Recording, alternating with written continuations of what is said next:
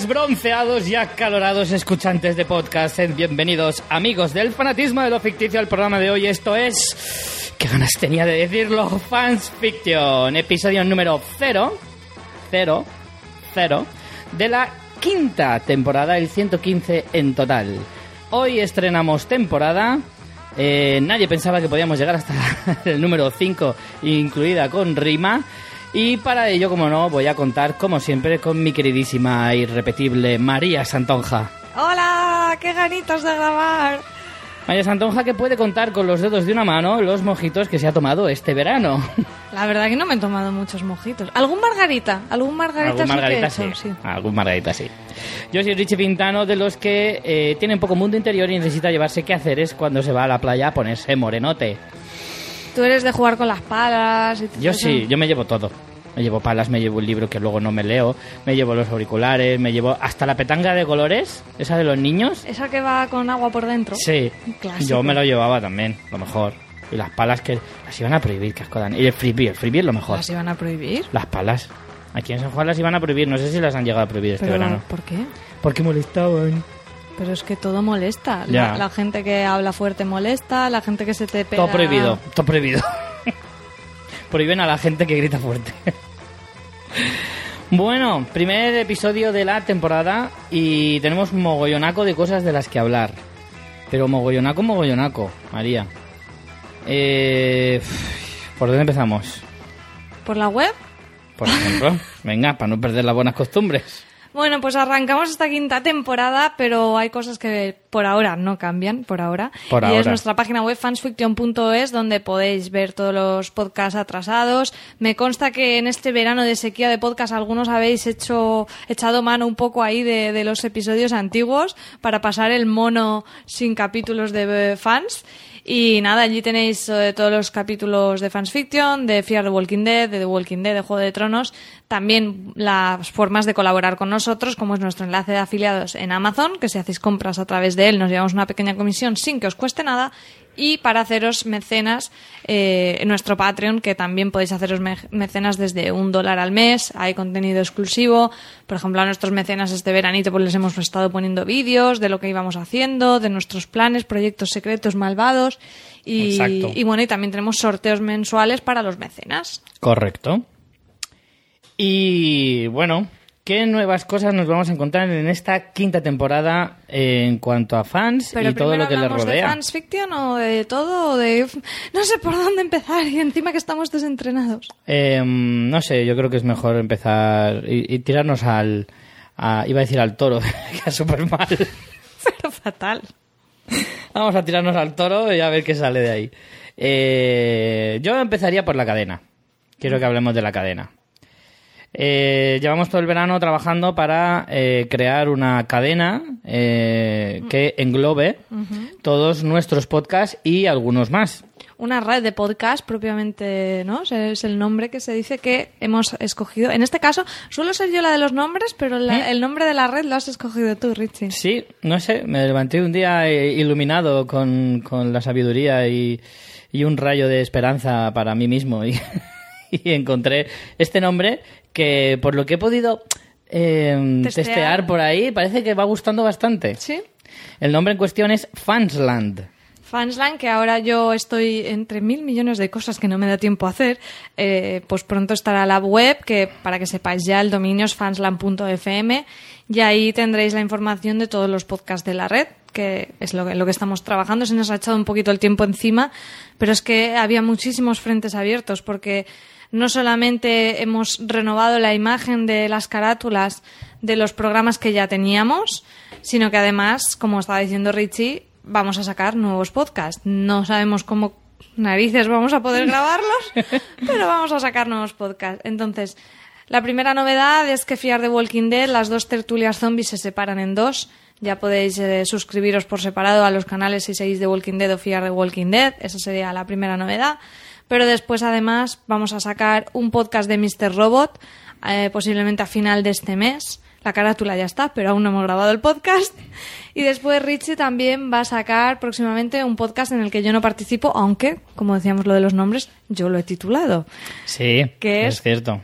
Con, todos, Con mis, todos respetos, mis respetos, efectivamente. Que es un nombre que me encanta. Mm, homenaje a nuestros queridos amigos los mensajeros, que ya sabéis que, que siempre se puede insultar o decir cualquier barra basada siempre que empieces la frase diciendo con todos mis respetos. Y por eso mismo hemos escogido ese nombre. Porque, Porque vais a decir muchas barra basadas, ¿no? Efectivamente, es un podcast en el que no existe ningún tipo de filtro, vamos a hablar absolutamente de cualquier cosa. Vamos a buscar la ruina de esta red que acabamos de crear. Ahí es un poco el cajón desastre, ¿no? De toda la cadena. Ahí va a ir todo lo que en otras en otros programas no se puede decir. Un podcast propiamente de humor, 100% de humor, Sí. aunque sabéis que siempre el humor es el tono con el que queremos identificarnos en los programas, este será exclusivamente de humor, con temáticas variadas y locas y con eh, nuevos fichajes para la red de podcast de aquí de la, de la terreta, de, de esta de esto de aquí que en Alicante crecen los podcasters. Sí. Pues nada, hemos recolectado unos cuantos. Hay más podcaster que McDonald's, por lo cual es una buena señal. Pero efectivamente, para este nuevo proyecto, eh, pues voy a rodearme de gente ilustre, eh, como pueda ser, por ejemplo, el señor Luis López del Camarote de los Más, junto a su compañero Juan Francisco Aguirre. Y también he secuestrado, eh, contra su voluntad, a Rafa Gambín de Doble Sesión. Probablemente ya los conozcáis porque han participado en muchos de nuestros episodios de fans, de Walking Dead y de, y de Juego de Tronos. O sea que en algún momento los habéis tenido que escuchar junto a nosotros. Y en este caso, pues nos hemos juntado nosotros cuatro para decir que es un programa de humor. Bueno, eso lo tendrán que decidir quien lo escuche si considera eso humor o no. Yo solo voy a decir que decimos absolutamente cualquier cosa que se nos ocurra. Hablamos de un montón, sacamos temas que luego veremos de qué se habla o no. Y bueno, yo recomiendo que lo escuchéis a partir del 1 de octubre probablemente. eh, ya tendréis disponible el primer episodio, el, el piloto, en el que ya podéis eh, soltar vuestras opiniones, decir qué os parece, si os gusta mucho, si os encanta, si no vais a vivir sin escucharlo, o directamente preferís que a nosotros nos detengan, nos encierren y por Dios que nos corte la lengua para que no Para que no volvamos a hacer a más. alguna barbaridad como esa. En cualquier caso, es un programa que está muy abierto a que participéis la gente que lo escucháis. Así que estaros muy atentos al primer eh, episodio, bueno, y a los que seguirán después, porque en muchas de las secciones que vamos a hacer podéis participar los oyentes y eso va a ser muy, muy entretenido y divertido. ¿Qué más podcast tenemos para la red? Bueno, hemos incluido en la red dos proyectos de los que a lo mejor ya os hemos comentado, que es Gaturris, el podcast mío sobre gatos, que ahora mismo está un poquito parado, pero espero retomarlo a final de mes. A final de mes se va a hacer todo, se supone, pero seguramente será más tarde. Y- ¿Cómo, ¿Cómo te va a odiar la María de final de mes? la María de final de mes va a Apunta la del día 18. Y también el podcast de Educación Respetuosa, que es un proyecto en el que estoy ahora a tope, súper contenta. Eh, lo- si lo habéis escuchado, es el podcast que, que lo lleva Marta, nuestra compañera Marta En Martínez. el que habláis de gastronomía, claramente, ¿no? No. Hablamos de otra manera de educar para papás, para mamás, para educadores. Es un contenido, la verdad, súper valioso. Yo estoy con toda la parte de, pues de, de la parte de producción y de marketing. Además, ahora acabamos de sacar un curso de pedagogías alternativas, un curso online y, jolín, la verdad que está, está funcionando todo muy bien. Y después habrá más proyectos, habrá más proyectos, pero se irán materializando un poquito, poquito a poco mm, de aquí a final de año. Para el próximo año tenemos también algunas ideas más, pero bueno, eso no queremos adelantar acontecimientos, pero básicamente que sepáis que la red va creciendo, que, que cada vez eh, vamos a tener más contenido, vamos a tener menos tiempo. Eso sí. Y, y bueno, la verdad que pues muy ilusionados porque al final pues parece que no, pero el que todo tenga ese sentido global con la red, con una imagen conjunta que pueda incluso llevar a que los usuarios vayan de un podcast a otro y, y se retroalimente un poco esta fantástica comunidad que hemos conseguido, pues para nosotros es muy ilusionante. Así que sí, mm, va a haber ahí mandanga y para ello además nos hemos equipado, como estábamos comentando también. Ha llegado Sí. justo 10 minutos antes de empezar la grabación de hoy una mesa de mezclas nueva, Eso sí, una señal cósmica, de ¿eh? que estamos de estreno total. Sí, sí, sí, ha sido maravilloso. Y, pero bueno, de los proyectos que vayan saliendo os iréis enterando, eso, por eso no os preocupéis. Y bueno, hay más cosas eh, eh, ahí en la lista de cosas pendientes, pero bueno, como dice María, eh, poco a poco. Según se vayan materializando y veamos qué se van a hacer, os iremos contando, porque tampoco os queremos decir, vamos a hacer esto, esto, esto y esto, y luego al final se queda en la mitad. Así que de momento, esto es lo nuevo. En cuanto a Fansland, pero no solo eso. No solo eso. Más cosas. Más cosas. Pues mira, a finales de este mes, precisamente, eh, vamos a asistir al Salón del Cómic de Alicante. Bueno, no, ya es principios de octubre. Es que Bueno, claro. sábado 1, domingo 2. Efectivamente, a principios del mes de octubre iremos a la VG Comic eh, de Alicante, que eh, y asistiremos también para, sobre todo, hacer un directo allí, en el que ya os podemos adelantar, para todos los que estéis eh, cercanos a la ciudad de Alicante y os queráis pasar, eh, sabed que nosotros estaremos... Aparte que el salón tiene una pintaca que flipas Sí, sí, este sí, año. ¿eh? la verdad que la programación es una pasada. Viene el Lord Comandante Mormon, que tenemos que escaparnos a hacernos una foto con él. Eh, hay un montón de contenido de muchísimas cosas. Y por nuestra parte, en la Asociación de Podcast de Alicante, en Alipod, estoy súper contenta de la parrilla de podcast que, que hemos hecho porque se tocan temas súper variados.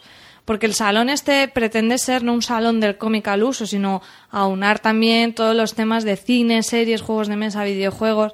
Entonces, la verdad que mm, en la parrilla de podcast hemos querido un poco reflejar eso y no tenemos solo podcast de cómics, sino que tenemos de, de, todo- de todas esas temáticas que también va al salón. Entonces, nosotros tenemos el directo el sábado, sábado 1 de octubre, de una y media a dos y media. ¿Y de qué hablaremos? Pues vamos a hacer un programa dedicado exclusivamente a la serie del verano, probablemente, que es Stranger Things. Pero además de analizar la serie, sobre todo vamos a analizar todas esas referencias, todo eso de que se ha hablado tanto durante estos meses, eh, eh, de todas esas referencias ochenteras, de la cultura eh, de, esa década, que podemos ver en la serie de, de los hermanos Duffer. Y eh, pues eso, le dedicaremos un, el, el directo precisamente a este, a este serie evento que hemos tenido eh, en este verano de 2016. ¿Y más cosas? Y no nos quedamos ahí. Después, aparte del directo del día 1 aquí en Alicante, un par de semanas más tarde nos vamos a Málaga, a las Jornadas Nacionales de Podcasting, a las A la soleada Málaga. Donde tenemos también un podcast en directo en Málaga el 14, el día 14 de octubre a las 7 y 10. Ahí aún no tenemos la temática definida, pero bueno, Todavía tenemos no, que ir bueno. pensándolo. Y también nos encantará que si estáis por allí por la zona paséis a vernos. Y no solo eso, sino que además estamos archinominados a, Es a los premios de la Asociación Podcast. En- si no conocéis estos premios, además os animamos a que, a que visitéis un poco todo lo, lo que hacen las asociaciones de podcasting, tanto la nacional como la, la alicantina, por ejemplo, la nuestra, pero también está Spot, hay, hay varias, porque así pues podéis sobre todo descubrir más proyectos, más podcasts.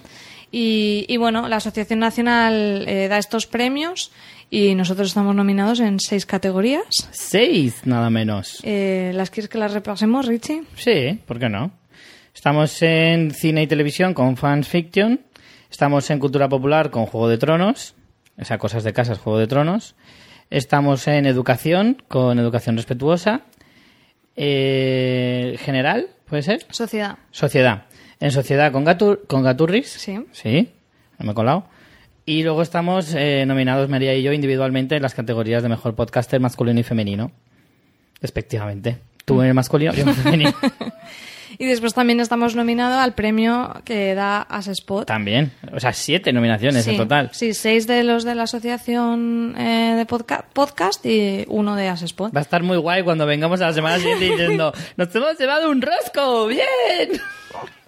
Somos el Martin Scorsese del podcasting. Hombre, la verdad que ya las nominaciones estamos ba- bastante flipados. Sí, sí, bastante. Y estamos alucinando. Si ya nos llevamos alguno, ya la bomba, pero Sí, que claro. ni siquiera es necesario. Yo tengo muchísimas ganas de ir a las JPod, así que que me quiten lo bailado. ¿Sabes que además cumplirá un año sin comer carne en las JPod? Es verdad, es verdad. Y de hecho tenemos pensado hacer una barbacoa para celebrarlo.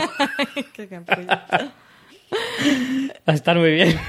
Qué idiota. Ya verás, en cuanto se enteren, eh, Jesús Estepa, Porti de Condenados, Materrón, todos estos verás. Sí, sí, espero sus mofas. Hola, yo soy Josh Green y espero se conecten para escuchar el maratón que ayuda a la JPO de Málaga a ser mejores. Os esperamos el domingo 25 a partir de las 4 de la tarde, hora española. Hola, soy María Santonja y te espero el día 25 en el Maratón Podcaster. Sortearemos regalos entre todos los que nos aporten para JPod. Te esperamos. ven al Maratón Podcaster. Ven al Maratón Podcaster. Ven a la Maratón Podcaster. Y ya para acabar con esta retaíla de noticias del podcasting, pues eh, tenemos que decir que sí, ahora dentro de unas semanitas nos vamos a Málaga a las JPO del 2016. Las JPO del 2017 no tendremos que desplazarnos nada. No. Porque no sé si nos tienen que dar la enhorabuena o el pésame, pero vamos a organizar las JPO de 2017 aquí en Alicante. Ajá. Así que todavía, bueno, esto se es No, no, no. Ir reservando ya hotel. reservando ya. Porque va a estar petado. Va a estar chulísimo. Va a ser la hostia. Así que creo... Bus- Bustock al lado de esto.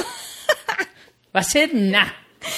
Así que va a ser volver de las JPO de este año y ya empezar a trabajar en el proyecto de las del año que viene. La verdad que va a ser un currazo, pero tenemos un montón de gente ahí que, que va a dar el callo. Eh, ¿Te das cuenta de que te tienes que preparar una presentación súper molona para estas JPod, para presentarlas del año que viene?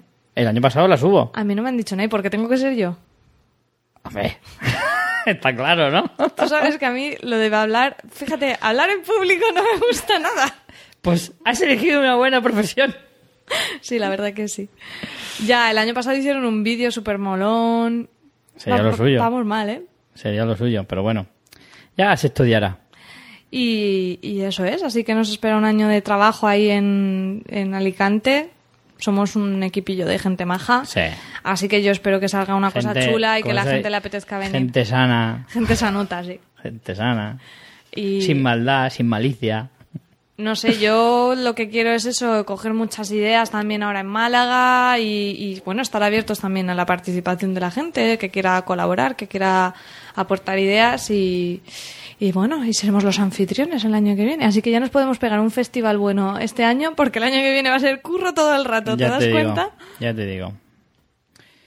Y ya está, ¿no? ¿Algo más? A mí no sé si se me olvida algo más. No sé si se nos olvida algo, pues ya para la, para la semana que viene, si eso. Claro. Vale, pues yo no sé qué te parece si... No he dicho de qué vamos a hablar hoy, a todo esto. Hemos dicho un montón de cosas y no hemos dicho lo más importante. Ya, pero como siempre dices, está en el título del programa, así que Claro. la gente se lo puede imaginar. Contamos con que cada uno de los que nos escucha, al menos leer, mm, le alcanza. Y entonces, eh, pues sabéis, como habéis leído ya en nuestro título, vamos a hablar hoy de las series que son para el verano. Efectivamente, al igual que el año pasado, esta es una costumbre que se inició el año pasado, o el anterior, la verdad es que ya no me acuerdo, eh, en el que el primer episodio, pues lo típico, ¿no? Pues el primer día de clase, no te vas a poner ya a ver los temas de naturales, de inglés, de lengua, pues no. Abres el libro, dices, hostia, que bien huele con la primera vez que lo abres, verás tú cómo acaba el final de año, esas cosas, Lo ¿no? plastificas. Claro, lo plastificas, le pones un nombre guay, cosas así. Y eh, entonces el primer día no apetece trabajar mucho. Así que vamos a hacer el de, vamos a hablar de lo que hemos visto durante este verano. Las series solamente. Eso iba a decir, vamos a hacer esta semana las series que hemos visto y la semana que viene las pelis que hemos visto, que además, Sí. si os recordáis, fue con lo que cerramos un poquito el- la temporada 4, hablando de todas las series que venían para el verano. Exacto, perdona. Todas las pelis que venían para el verano y bueno, yo he visto bastantes de las que Yo he tenía visto en unas mente. Mm. cuantas también, sí, sí, sí, sí. He visto bastantes. Entonces, lo que haremos la semana que viene es eso, hablar de eso y de lo que nos queda por ver de aquí a final de año, así interesante. Sí, un poquito lo que hemos visto en verano y luego los próximos estrenos.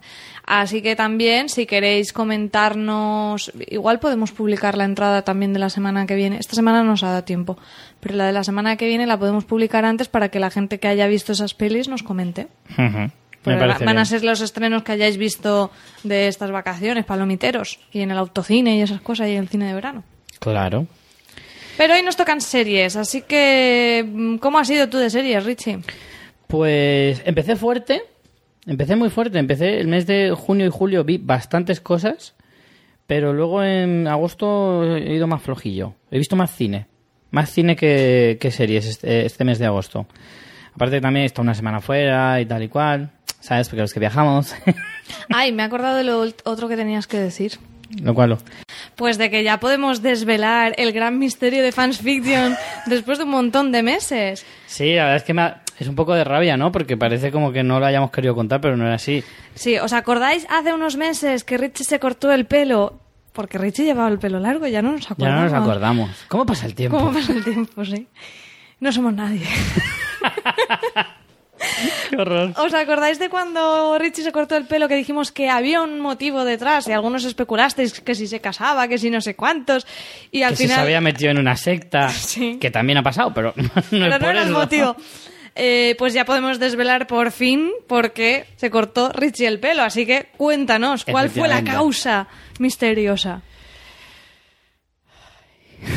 La causa fue que, bueno, participé en un concurso de la tele, eh, de la tele de pago, eso sí, que se titula Spoilers, perteneciente a la plataforma de Movistar y Movistar Series y demás. Entonces, eh, Spoilers es un programa presentado por José Corbacho en el que es un concurso, es un concurso sobre series. Hacen preguntas, hacen pruebas y es muy divertido. Y la primera prueba del concurso era precisamente, eh, se llamaba cosplay. Y eh, tenías que ir disfrazado de un personaje. Yo, por razón inexplicable, eh, no fui de Caldrogo, por ejemplo. Que podrías haber ido porque tu cuerpo es cultural. Por supuesto. Por el contrario, pues eh, me escogieron, porque no lo elegí yo, me dijeron que fuera de ese, a Leonard Hofstadter, con el cual también reconozco que cierto, cierto, Bastante. cierta semejanza existe. Y la verdad es que la llevo con mucha honra. Y la verdad es que lo peté.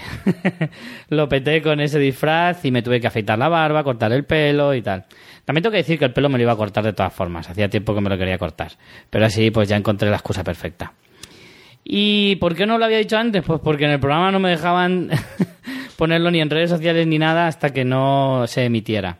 Y se ha emitido este, este mes de septiembre y ya por fin tengo libertad absoluta para hablar del tema. Eh, no voy a decir cómo acabó el concurso, pues si no te gracia, lo tendréis que ver. Los que tengáis Movistar, pues... En Zombie está disponible para En Zombie está disponible. Es el episodio número 21, si os interesa. Eso sí que os lo puedo decir. El episodio número 21 es en el que sale un tal Leonard Hofstadter de Alicante. Que te llaman Ricardo, además. Sí. Bueno, no. Luego me acaba llamando Richie también. Ah, es verdad. Ya lo veréis, ya lo veréis. Y además hablas de nuestros podcasts. Sí, hice todo el spam ahí. Muy bien, muy bien. Sí, porque Corbacho no paró de decir, tenéis que leer a, a Richie Fintano en sus post podcasts. Los podcasts. Los podcasts. ¿Para qué va? Pobrecito, que fue muy buen tío y me lo pasé muy bien y se portó muy bien. Pues sí, así que la verdad que es un programa muy divertido que vale sí, mucho sí. la pena ver. Tenéis que verlo. Y ya hemos desvelado mm, el motivo. Tuiteamos por ahí, por alguna, por nuestro Twitter y nuestro Facebook estarán las fotos Hmm. que cuando salió en, pues eso, a principio de este mes, creo que fue. Sí, yo creo que fue la- final la- de la agosto, primera la primera de septiembre, estuvimos ya poniendo la foto para que vierais cómo iba caracterizado Richie de, de Leonard.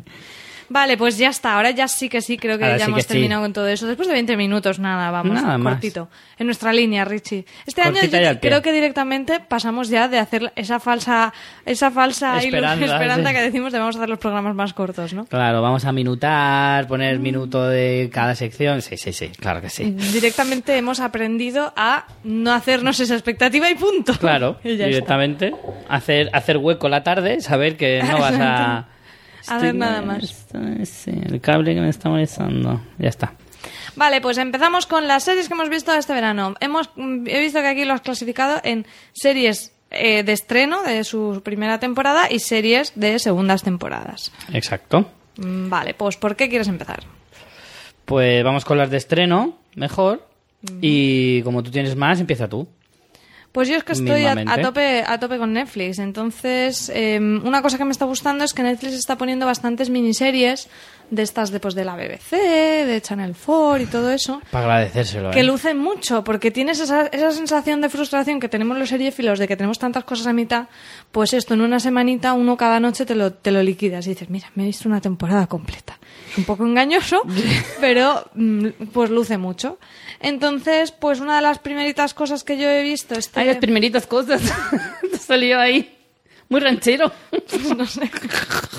De las primeras cosas que he visto fue Doctor Foster, la traducción sería doctora, en realidad, eh, de la BBC, que es una miniserie de cuántos capítulos, no lo sé, por seis, Los ¿no? Foster 6 creo que eran. Entonces es una miniserie que me gustó mucho, la recomiendo bastante porque eh, lo que nos cuenta, esto es, creo que es la escena precréditos, o sea que así, así que os lo cuento porque si no, no tiene emoción. No, es que una- es el argumento de la Claro, es la sinopsis. El- la historia empieza con que esta doctora, doctora Foster, pues está casada, tiene su hijo y pues es, mm, en la salida del trabajo, de esto, ay, tengo prisa, no sé qué, ay, me voy sin la bufanda, voy a No, subir no es al la piso". salida del trabajo, es antes A de irse al perdona, trabajo. a la- para ir al trabajo, lo típico que sales con prisas y, ay, no llego a tiempo, voy a por una bufanda. Y el marido le dice, no, no te preocupes, toma, ponte la mía. Y cuando llega a la consulta, al colgar la bufanda, ve un pelo largo, rubio, en la bufanda Cuando ella de su marido. calva.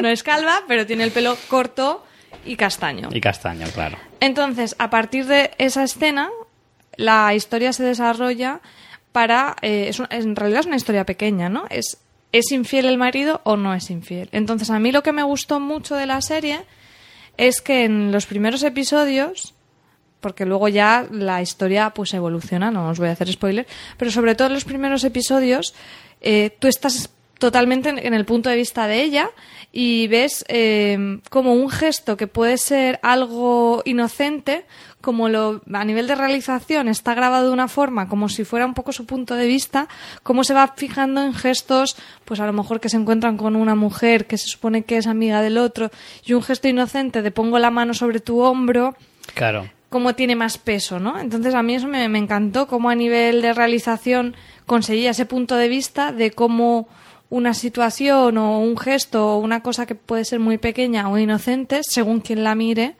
según lo que hay en la cabeza de esa persona, se puede ser percibido como, como una pista, ¿no? Y esa es la otra parte que me mola, que al principio, de hecho, está un poco construido como si fuera un poco un, un crimen a resolver, ¿no? Tiene ese punto... Un poco sí, un poco de suspense. un po- sí, tiene un punto como de suspense, de, de averiguar si es paranoia de esta mujer o si es verdad. Luego la historia, pues pasan cosas que no os voy a decir y, y bueno, quizá la resolución, sin hacer spoiler, no es tan no es tan fantástica. En, en- la parte de en medio de la serie hay un poquito de, un poquito de valle. Sigue siendo interesante porque además es lo que decimos. Si son capítulos cortos, es que tampoco te da tiempo a aburrirte. Pero sí que es verdad que el arranque es muy interesante. A lo mejor el capítulo de en medio flaquea y luego el desenlace, pues lo típico ya mm, te, te capta el interés de ver cómo se va a resolver todo, ¿no? Y a mí me gustó, me gustó mucho, me atrapó mucho la historia cuando al final te están hablando de una historia que hemos visto cientos de veces que es una infidelidad, que es que tampoco tiene más, ¿no? Sí, eh, yo también la he visto y tengo que decir que también la devoré en un par de días. Vi dos, que- dos episodios un día y los otros cuatro al día siguiente. Sí. Y, Y que fuiste un valiente y lo viste con tu novia. Sí, es más, me la jugué y todo y tuve debate. Sea, Un Cineforum. Un cineforum después y jugándomela, ¿eh? Diciendo ahí cosas, pues esto es así, pues vaya.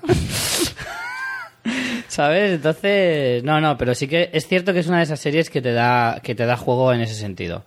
Es una, porque es una situación tan realista, es una situación que le puede pasar a cualquiera, eh, cualquiera en cualquier momento, y entonces es una serie en la que es muy fácil empatizar. Em, Sí, porque son personajes normales. digamos. Claro, o sea, no es nada. Bueno, Además, no es lo Lo- típico luego de ya que. no son tan normales, luego ya es, Sí, más, bueno. es más loco todo, ¿no? Pero, Pero no es lo típico que dices, esto le pasa pues a un ejecutivo que tiene un pisazo en un, eh, en un loft de, de, de Nueva York y no sé qué. No, no, no, no. Esto es un, son un matrimonio que vive, no vive en Londres, vive en un pueblecito pequeñito donde todo el mundo se conoce, donde todo el mundo sabe quién es quién, todo el mundo sabe qué pasa y esto y lo otro. Y entonces eso te hace ser una, una historia mucho más de como de a pie, ¿no? Más fácil de, pues eso, que De tú conectar. te que tú te puedas sentir muy identificado. Eh, quiero remarcar un par de cosas que en realidad ya has dicho tú, pero bueno, las voy a decir a mi manera. es que efectivamente creo puntualiza, que... Richie, Sí. puntualiza. Me gusta que la realización haga esos puntos, lo que tú decías, esos puntos eh, que ayuden tanto a la narrativa. que, que tiene muchos detalles en los que ves que se cuida mucho cada plano para que tú eh, pongas tu foco de atención en lo que realmente ellos quieren que lo pongas. En, en lo que ella está pensando. Es- Efectivamente, El, de punto algo- de vista es total. Es que realmente es eso, realmente tú mm, ves toda la historia a través de los ojos de- del personaje principal y, y de hecho ella sale en todas las escenas. en, to- en prácticamente todas las escenas de la serie sale este personaje y, y- y todo gira en torno a ella y todo lo que ella siente, padece, investiga, mira, ve, oye. Entonces, eso a mí me gustó mucho porque a lo mejor no es excesivamente original, pero la forma de hacerlo Sí. es muy... Claro. es- tiene un resultado muy bueno. La historia a lo mejor no es original, pero la manera de contártelo sí que tiene cierto punto original. Exacto. No, y a lo Creo mejor- que es difícil hablar ya más sin spoiler. A lo mejor ni siquiera, ni siquiera la propia realización sea excesivamente original, porque no es una cosa que se- no, no se haya hecho nunca. Pero se ha hecho con tanto gusto y con, con tan buena mano que no te Mm. buena- molesta decir, esto ya lo he visto, pero no te molesta. No, y los Porque actores, está bien hecho. Los actores están muy bien y la factura de la serie está muy bien. Sí. Entonces, la tenéis Lo en que- Netflix, la tenéis en Netflix. Exacto, a lo verla. tenéis en Netflix. Y es verdad que se ve nada, en un fin de semana. Eh, lo que sí, en eso también estoy de acuerdo contigo, que en contrapunto creo que la serie... A mí, ¿sabes lo que me pasó? Me, me gustó mucho al principio, me enganchó mucho. Tiene un cierto valle en los episodios centrales y en los dos últimos episodios me gustó más el penúltimo que el último. Sí, me, gustó más el, el previo, el desenlace, que el propio Que el desenlace. desenlace. El propio desenlace es como, con lo bien que me lo habías vendido todo, ay, Ya. me ha faltado un, un escaloncito más al final. Y eso es lo- la única pega que le pongo. Pero bueno, y no sé, poco más. Como hay muchas de las que hablar hoy, casi que vamos Sí, pasando a yo la la siguiente. verdad me gustaría más eh, debatir sobre esta de, ay, porque la razón de qué personaje, no sé cuántos, Mm. pero claro, eso no se puede hacer con spoilers. Bueno, Eh, dentro de spoilers. poco, también te voy a decir una cosa. Volveremos a Doctor Foster dentro de muy poquito, el mes que viene. ¿Por qué? Porque el mes que viene se cumple un año de Netflix en España y le dedicaremos un programa entero a todo lo que hemos visto en Netflix este año, que ha sido lo que más nos ha gustado, lo que Jolín, menos y es tal. un montón, porque yo no paro de ver cosas en Netflix. Pues, hombre, lo más destacado. Entonces, si quieres meter a Doctor Foster, adelante. De acuerdo. ¿Qué te parece? Eh, pues si quieres sigo con otra serie también de la BBC, otra miniserie por seguir con esa línea, que se llama River. Eh, esta sí que es una miniserie policíaca. A mí esta no me ha convencido No mucho. te ha convencido. No sé. No, Con- no me termina el piloto también, mal por mí, porque siempre hay que acabárselos Mm. y hacerse una idea global. Pero me ha parecido excesivamente lenta para mi gusto. Sí, a ver, tenemos a Stellan Skarsgård. No sé si recordaréis este actor de... sí. ¿Es sueco? Sueco. Que, Correcto. bueno, y recordaréis a su hijo, el Tarzán Buenorro y el de True Detective. Y, Y al otro hijo, que es el de True Vikings. Detective, no, el de True Blood. True Blood. True Blood. Eh, y al otro que es el de Vikings. de Vikings. Claro, y tiene más, ¿eh? Sí, tiene Eso es un huevo. ¿Os habéis visto Hemlock, La mitad, Hemlock Grove? La mitad son familia de todos los suecos y yo no lo sabía. Son todos hijos del Stellan Skarsgård. Que son siete hijos, lo menos. Sí, y por lo menos tres o cuatro son actores. Porque hay una en Hemlock Grove, sale otro hermano diferente. Sí, que es la de los hombres lobo. El de Tarzán es el que mejores genes ha sí, cogido. es el que, ha Que te todo digo, bueno. te digo una cosa, que el Stellan Skarsgård, para lo machongo que está, no está nada mal el señor, ¿eh? No, no, ¿eh? Pero escúchame, es que este hombre, parece que no, pero lleva haciendo películas un Toda montón de tiempo. sí. El otro día le vi en Ronin. Es que es además... Con Robert De Niro, del lleva 90 y no sé cuántos. muchos años con papeles más bien pequeños, pero... Y, y a mí me gusta mucho, Salía ¿eh? Indomable Will. Hunting. Es quizá la más conocida. Y hizo una peli de Goya. También. Haciendo Ay, de es Goya. verdad, es sí, verdad, sí, sí, es sí. verdad. Que ha hecho muchas cosas este hombre, ¿eh? Pues él es un... En la propia serie, en River, también hace que es sueco, pero que trabaja en, en, en Londres, Londres, sí. y es policía. Entonces, bueno, aparte es altísimo, porque cuando Sí. lo ves en comparación con los otros... Entonces, no os quiero desvelar mucho, porque yo creo que River tiene un arranque bastante interesante y que es lo que le aporta un punto original a esta serie de mm, policías. Es una serie de policías en las que hay algún caso que se, entre, que se entrelaza con la trama principal, pero no es para nada un procedimental. Al final hablamos de una miniserie de la ABC donde al final eh, tienes una trama principal que es la que estructura los seis capítulos y luego hay algún caso puntual que te entremezclan, pero la trama principal está muy muy definida.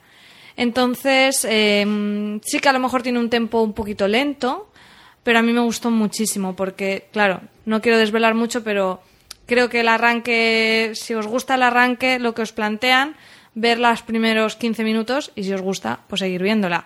Eh, pero por lo menos para, para no desvelaros ese arranque que me parece interesante, pr- prefiero que veáis No, no, esos es 15 mejor minutos no- y luego ya ahí no tendréis más información para ver cómo se estructura la, eh, lo, que te, lo que te cuentan de original en, en River. Y después, pues eso, sobre todo destacar el personaje de Stellan Skarsgård, que al final es la serie, es él.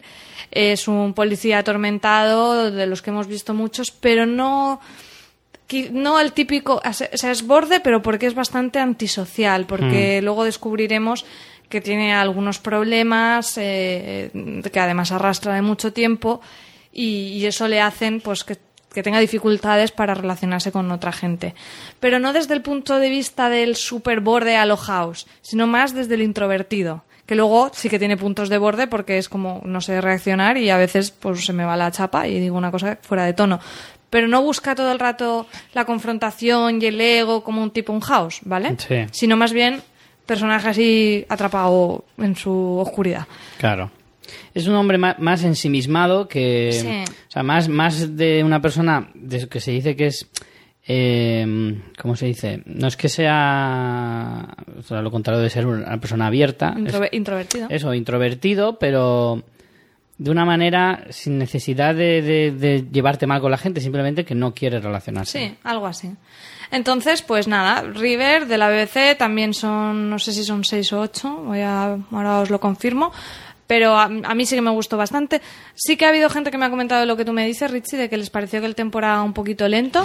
Demasiado para mi gusto, ¿eh? Yo no sé, igual también depende mucho el día, pero yo la vi bastante. y excesivamente bastante oscura también, a nivel de fotografía. Sí, sí. Excesivo. Es un Londres gris. No, eh, es un, no, es un es un Londres gris oscuro. es casi negro el Londres este, ¿eh? es azul oscuro casi negro. Que pagan, pagan poca luz allí. No, pero es verdad que para mi gusto el, el nivel de oscuridad es excesivo para una serie de este calibre, de, esta, de este tipo. Pero bueno, Pues eso, es del, 2000, del 2015, es del año pasado y tiene también seis capítulos de la BBC. La tenéis también disponible en Netflix. Y yo, por lo menos, si os gusta, si os gusta un poco los, mm, las historias de policías, pero más tirando al, al thriller y la intriga que, a, que al procedimental. Y bueno, tanto eso, como si os gustan las series inglesas, como si os gusta este actor, por lo menos darle esos 10-15 minutos del arranque para acabar de entender un poco lo que tiene de original que plantea. Y, y yo, a mí por lo menos sí que me gustó bastante y me, enga- me enganchó mucho. ¿eh? Yo me la vi también en, en un par de días. muy bien. Eh, ¿Quieres ir con alguna más tuya? Mm, si quieres, te doy a ti la voz. Bueno, yo solo tengo de estreno y tampoco es estreno porque en realidad, o sea, yo la he puesto como estreno porque me he visto la primera temporada. Pero no es estreno, que no es ningún estreno ni nada. Entonces Eh. es una trampa totalmente. Es que de estreno yo he visto la de Doctor Foster igual que tú y Stranger Things, eh, de la que hablaremos pero muy poquito, porque como os hemos dicho ya le dedicaremos un programa entero dentro de poco. Pero bueno, sí que quería destacar una serie que es un anime. Eh, solemos hablar poco de animes aquí, Sí, porque no vemos hemos visto muy pocos, pero yo me estoy intentando aficionar más y descubrir, intento descubrir alguno de vez en cuando. Eh, y he descubierto uno este verano a recomendación de aquí tu señor marido y también lo escuché en No Televisión. En No Televisión mm, creo recordar que fue Javier Fresco que lo que lo que la recomendaba también y dije, hostia, esta la tengo que ver. Estoy hablando de One Punch Man. Serie disponible en Movistar. Y ya digo, no es de estreno porque la serie tiene ya su tiempo. Y También podemos recomendar el capítulo del podcast de Miguel on the Road, Superhéroe Semanal, que también tiene un, son, son capítulos cortitos hablando de superhéroes y de 10-15 minutillos y tiene uno hablando de One Punch hostia, Man. pues lo tengo que escuchar. Yo me han entrado muchas ganas de verla, ¿eh? Con ese resumen. Tenéis que verla porque de verdad es una auténtica maravilla. Es una serie que sorprende muchísimo porque yo la había visto anunciada en Movistar, pero no me llamaba la atención. Sí que es eso, ¿no? Un poco también desde la incultura de, de no conocer los, los anime demasiado. Nunca sabes a qué te vas a enfrentar al ser algo tan, tan distinto a lo que sueles ver. Entonces, que yo he visto muchos animes eh, cuando era niño, pues los típicos, ¿no? Sin Y saber ahora que eran mayor- animes. Claro, también he visto ahora más reciente, pues yo que sé, Ataque a los Titanes, que es el más popular, digamos, hoy en día en, en Occidente. Eh, entre digamos. los no- Entre los no... no- Entre los no otakus. Exacto, entre los no licenciados en el tema. Eh, pero este dije, venga, vale, voy a echar una oportunidad y me ha encantado. De hecho, la rabia que me da de los anime es que son muy cortos y Eso nunca tienes decir. asegurado una segunda temporada. ¿Cómo va eso? ¿Cómo van esas temporadas? Porque yo no me aclaro mucho. Eh, generalmente eh, hablo desde la- O cómo- de la, o de la cómo- absoluta ignorancia. ¿O ¿eh? cómo va este en concreto? Hablo desde la absoluta ignorancia. La mayoría están basados en mangas y, y suelen ir a ritmo de manga. Eh, otras veces, es que la verdad es que ese mundillo se me escapa bastante. Pero en este caso, en el caso de esta serie, por lo que yo me han contado, la segunda temporada está en marcha. No sé si para publicarlo ¿y este cuántos año o que capítulos tiene la primera temporada? 12 episodios Ah, pues eso se ve en nada. de 20-25 minutos. Chicos, esto lo ves en un Sí, sí, día. sí. Yo me la fundí en dos semanas. Y tomándomelo con calma. Me, tomé- to- me veía un capítulo desayunando por las mañanas, como se hacía antiguamente. Que tú veías Los Ranma. Ranma. ¿Tú Ay, te acuerdas de. Ranma? Hombre, claro que me acuerdo. Tengo algunos manga en casa de Ranma. Ranma por la mañana con el colacao. Pues yo me veía One Punch Man. Os voy a contar un poquito de qué va. Es una especie de parodia del mundo de los superhéroes.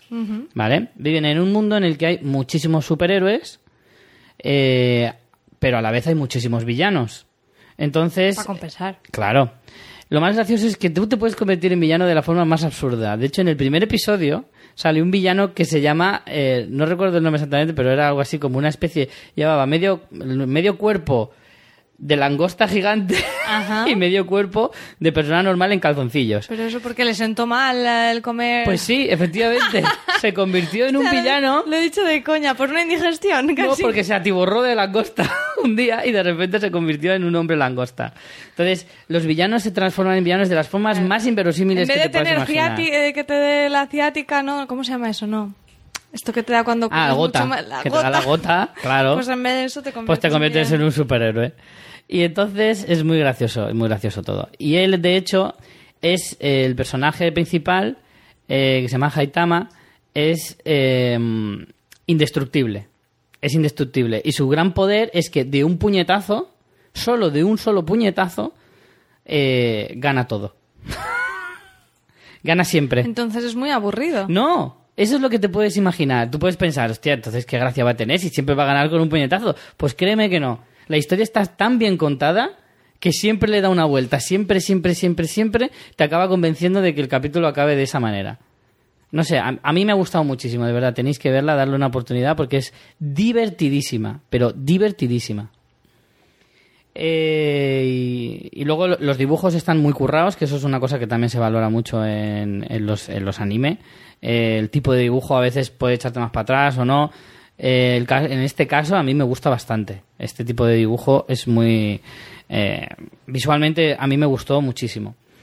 Y yo de verdad os la recomiendo encarecidamente. Si os gusta mínimamente... Yo es que pensaba que esto era de esto de 50 capítulos y No, no, madre no, no, mía, no. esto va a durar... un Ojalá. Te aseguro que tú terminarás de ver el 12 y dirás, hostia, ojalá hubieran 50. montón. Sí, jolín. Te lo aseguro, ¿eh? Porque a mí me ha sorprendido. Me ha encantado. Y de hecho, los últimos capítulos me está dando pena porque no quería acabármelos.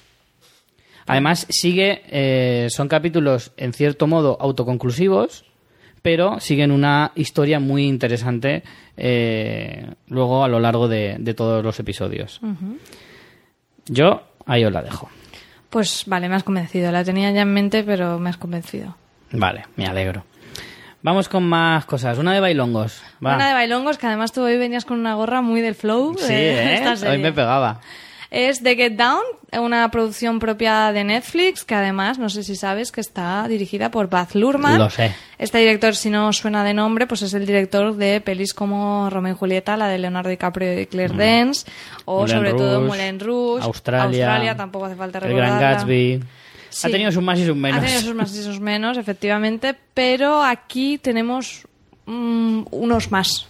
Más, más, más que menos. Sí, sí. Lo primero que tengo que decir es que la serie está muy bien, pese a que sale el hijo de Will Smith. Esto es Muy bien, muy bien. importante porque sabemos todo, todo de este odio a, a este chaval.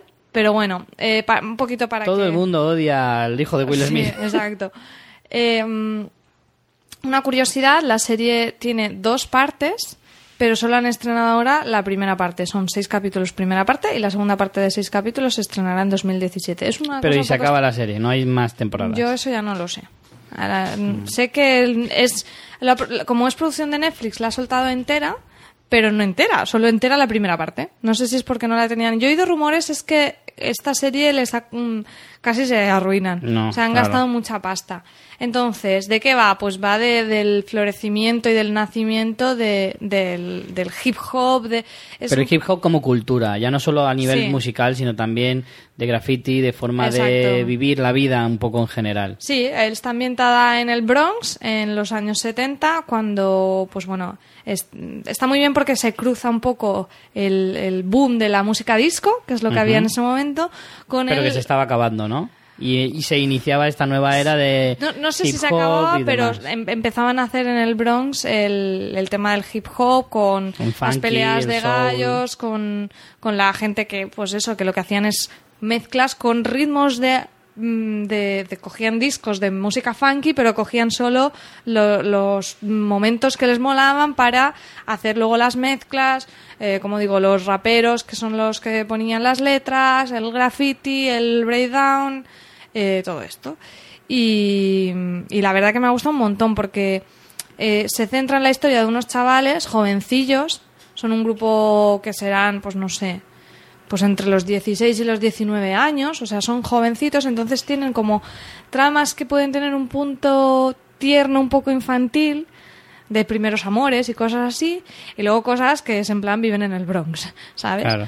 Entonces los personajes me han, me han gustado bastante y luego la música es una pasada al final te está hablando, es un poco una crónica del nacimiento de un estilo musical, entonces la música tiene un peso súper importante y, y eso se refleja en cómo está montado, es, es como la mejor parte de Baz Luhrmann, cuando él sabe trabajar bien la música con coreografías, con montaje, con, con las historias de los personajes, es muy chulo.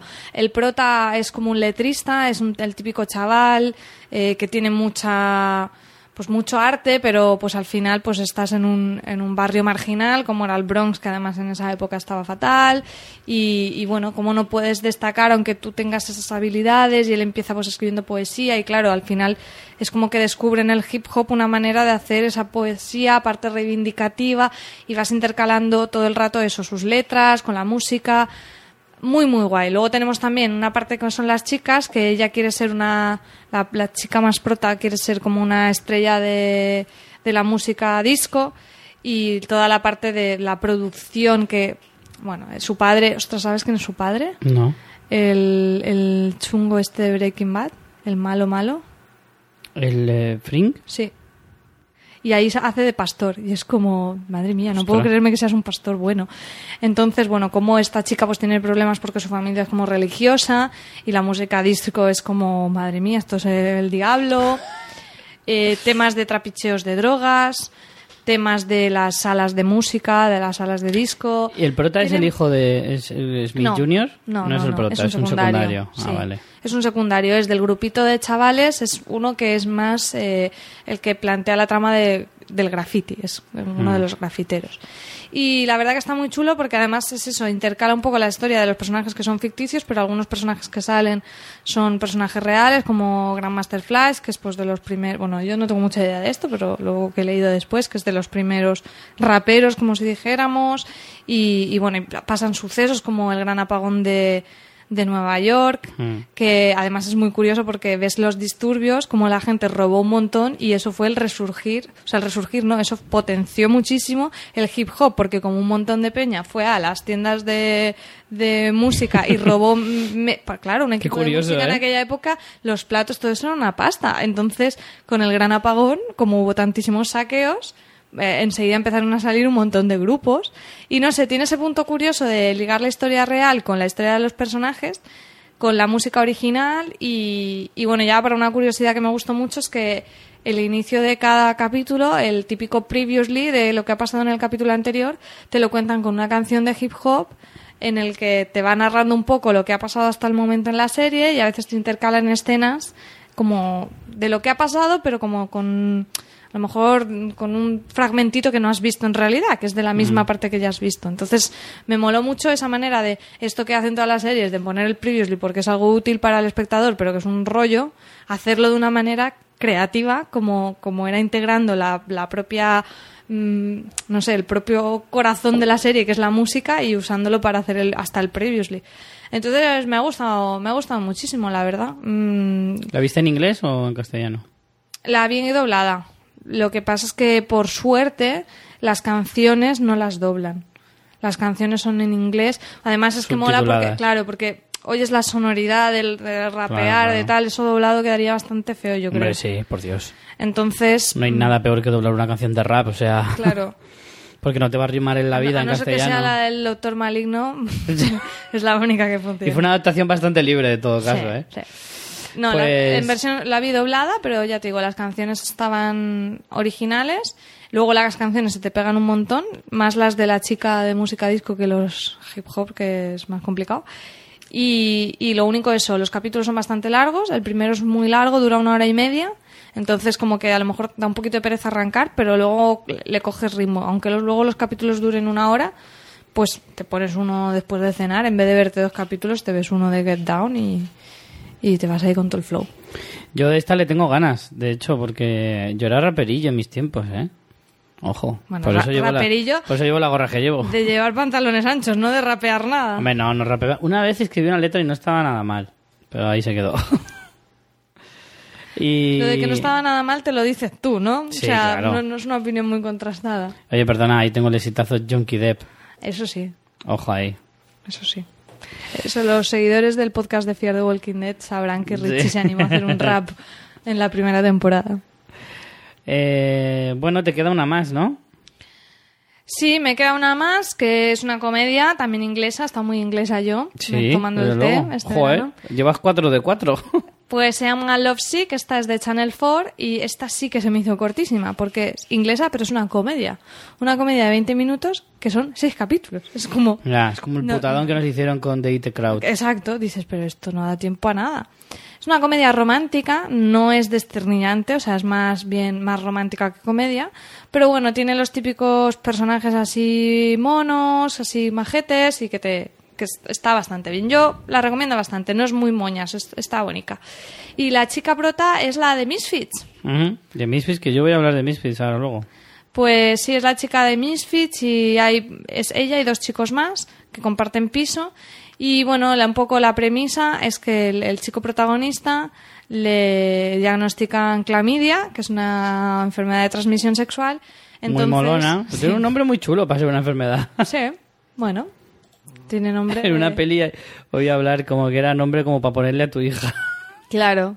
Emergirla y clamidia. claro.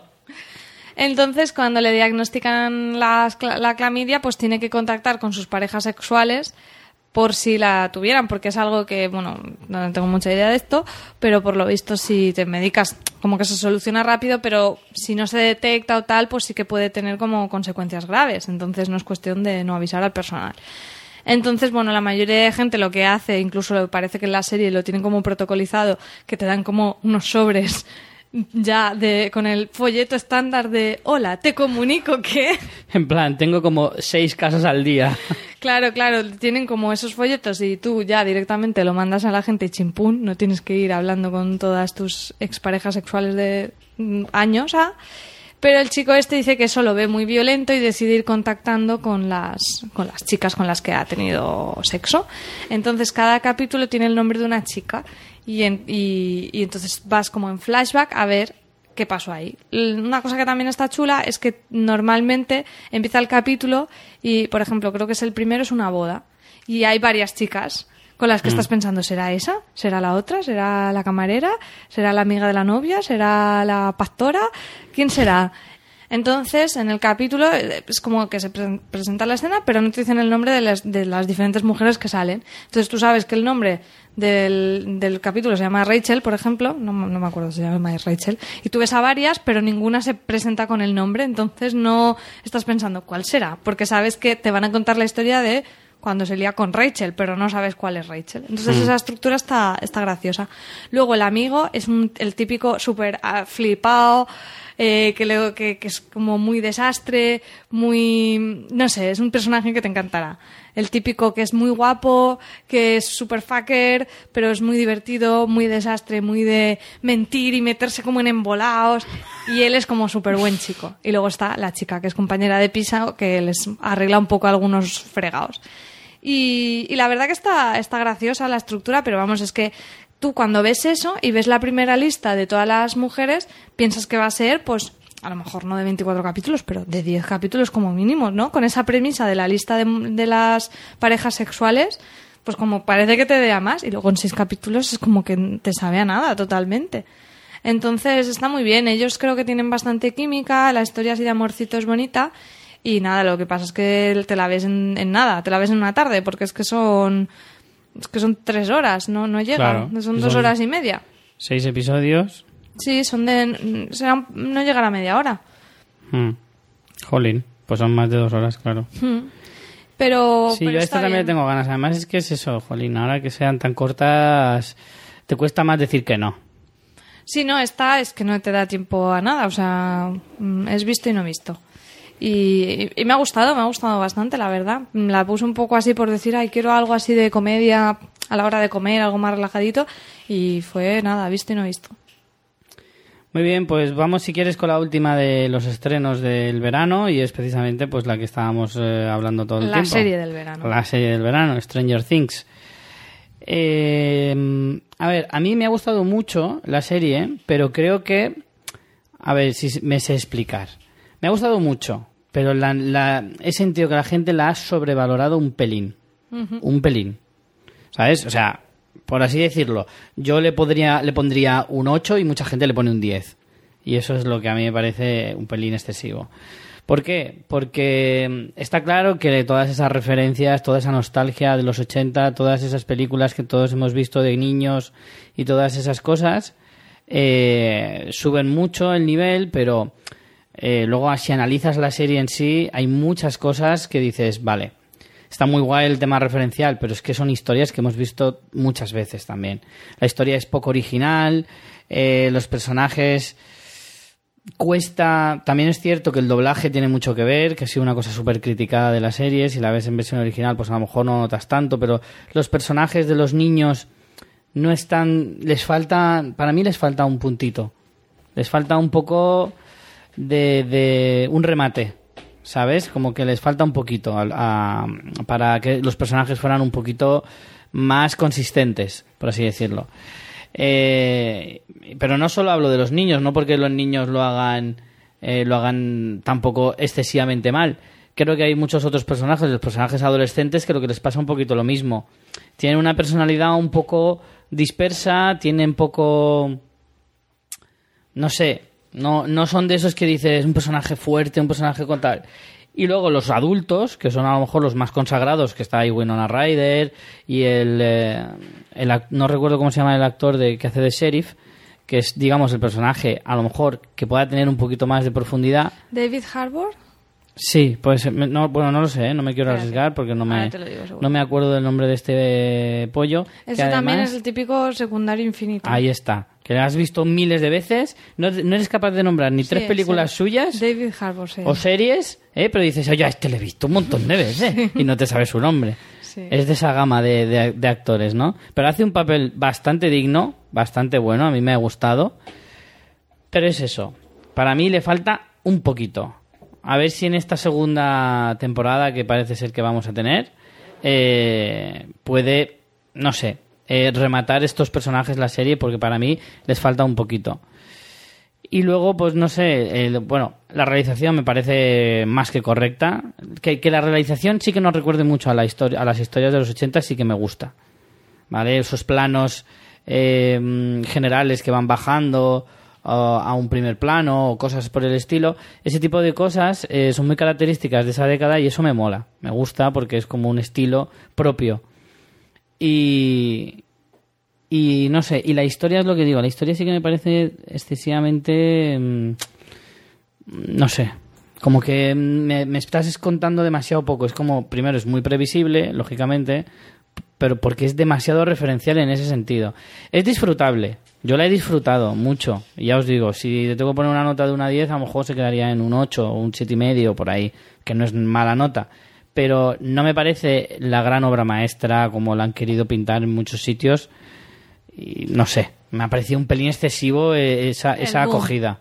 Sí, sí, sí, totalmente.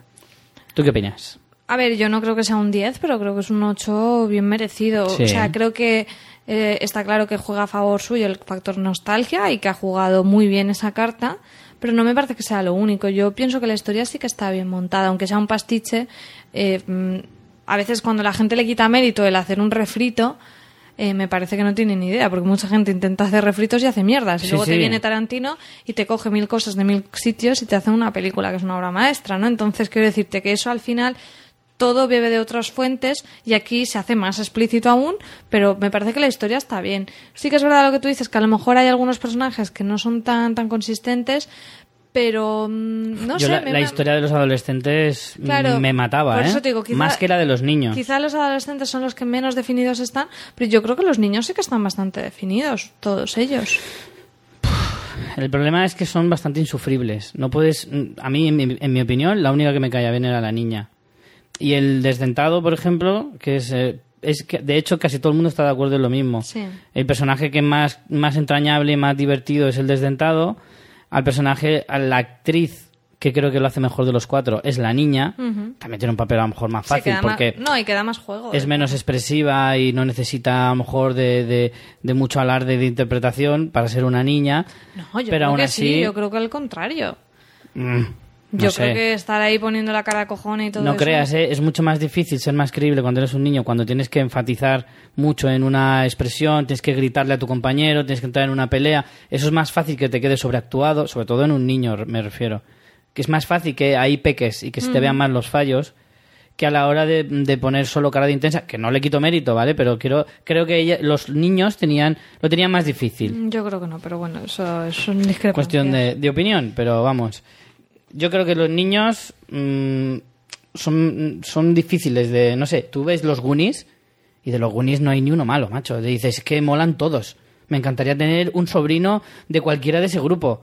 Pero vamos, yo tengo que tragarme alguno de estos cuatro y me cago en la leche, ¿eh? me cago en la leche. Eso es lo que refiero, que son, son muy insufribles esos Sí, niños. Un poquito sí, un poquito sí, eso sí te doy la razón. Pero bueno, a mí es eso, eh, lo, que, lo que yo quiero un poco poner de manifiesto es que creo que el factor nostalgia está, pero me parece que no es solo eso. Creo que han conseguido que la historia sea interesante y de hecho ha habido gente bastante joven que no tiene ni pajolera Claro. idea de cine en los 70 y los 80 y le ha enganchado a la historia. Porque es una historia. eh, a ver, es, Es una chula, buena historia. claro, no es una historia original, pero es una buena historia. Exacto. Entonces, mm, yo la he disfrutado un montón. La verdad tengo que decirlo que yo me lo he pasado, o sea, sí que me ha, me ha llevado un poco a, esa, a ese sentimiento infantil, de incluso esos miedos infantiles con la parte del monstruo, me parece ah, súper chula y, y la he disfrutado mucho. Ahora, que, que a lo mejor en perspectiva la gente pues no la ve tan tan el serión del siglo, pues sí, porque yo creo que hay cosas eso mejorables, pero que es un notable sin duda.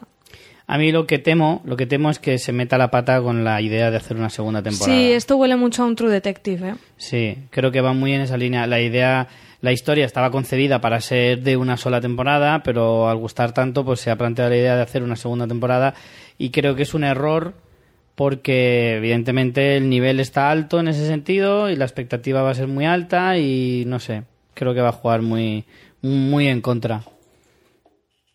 ¿Y quieres decir algo más? No, No. es que no quiero ahondar demasiado porque claro, como digo no, vamos a ya de ella. analizaremos todas las referencias y todo lo demás cuando hagamos dentro de un par de semanas ese episodio. Vale, pues si te parece vamos con las series que, que también hemos visto este verano, pero que no son de estreno, sino que ya pues van por su tercera, cuarta, quinta temporada. Eh, yo tengo tres de las, eh, de las que he visto que finalizan. O bueno, de O sea, hecho, que están finalizadas, mejor dicho. Están finalizadas. Así que, no sé. Si quieres, empiezo yo. Venga. Pues mira, una de ellas es Penny Dreadful, que ha finalizado eh, esta, este, mm, bueno, justo antes de empezar el verano. Eh, la serie de Showtime termina en su tercera temporada. Penny Dreadful era esa serie que eh, juntaba personajes de la literatura clásica, como puedan ser, pues, Dorian Gray, eh, El Hombre Lobo y, algunos más, pero un poco contados a su manera.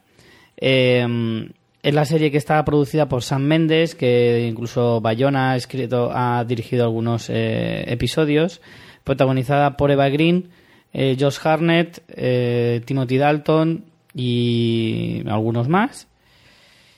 La serie, a ver, a mí me ha gustado mucho la serie, pero siempre me ha dado la sensación de que eh, quería llegar a un punto al que no conseguía llegar. ¿Tú esta la has visto? Vi la primera temporada La primera y temporada.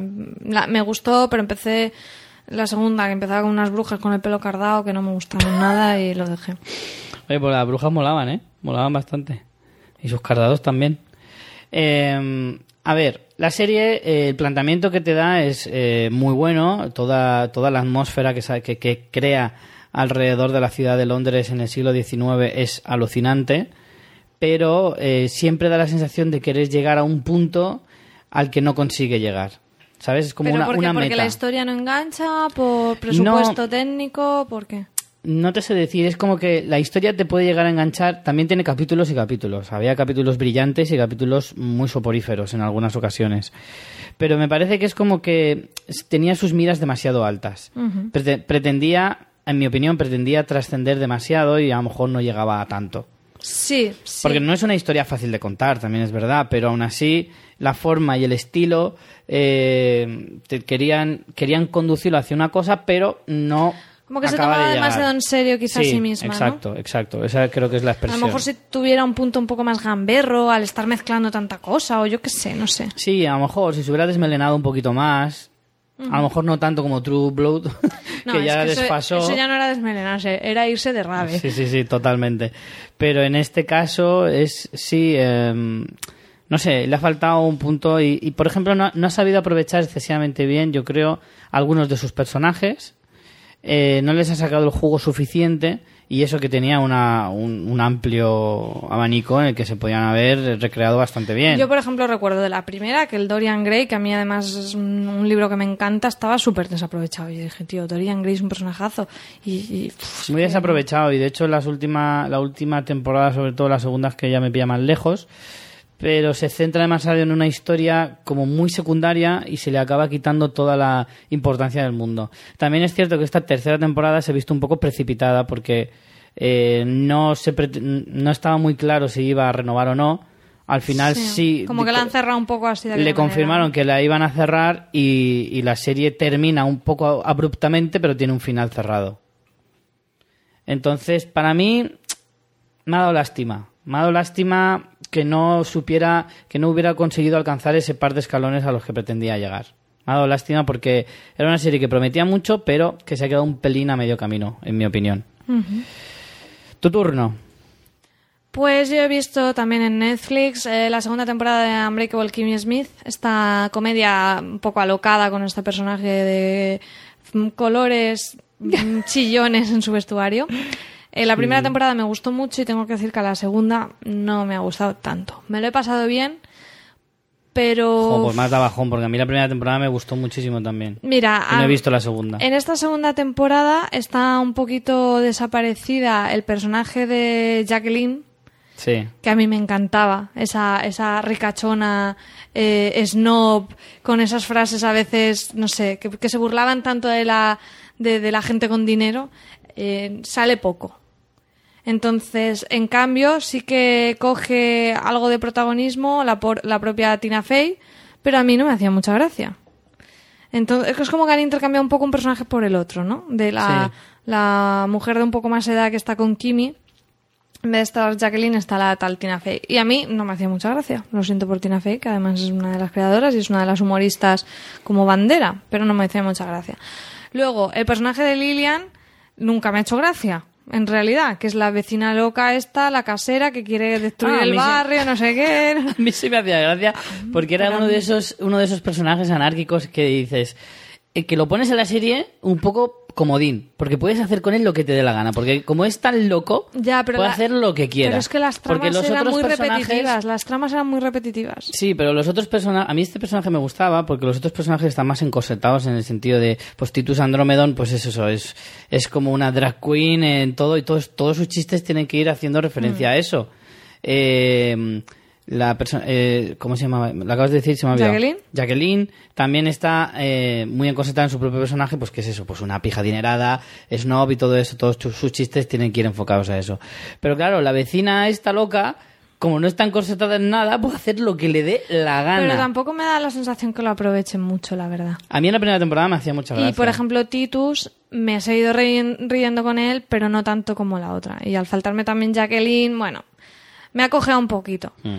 Sigue habiendo de estas cosas como un poco bestias que te suelta la serie, que están muy bien, y sigo pasándomelo bien, pero me ha bajado Un puntito respecto a la temporada pasada. Ahora sí, vale la pena verla solo por en el último capítulo conocer a la madre de Kimmy Smith. solo digo eso. No Aunque más. no veas la temporada, tienes que ver el último capítulo. Que, que, bueno, eso se dice unos cuantos capítulos antes que es una yonki de las montañas rusas. es como. Madre de Kimmy Smith no podía ser otra cosa. Entonces, bueno, pues sí, se deja ver, está divertida, pero para mí no ha perdido un poquito de frescura respecto a la primera temporada.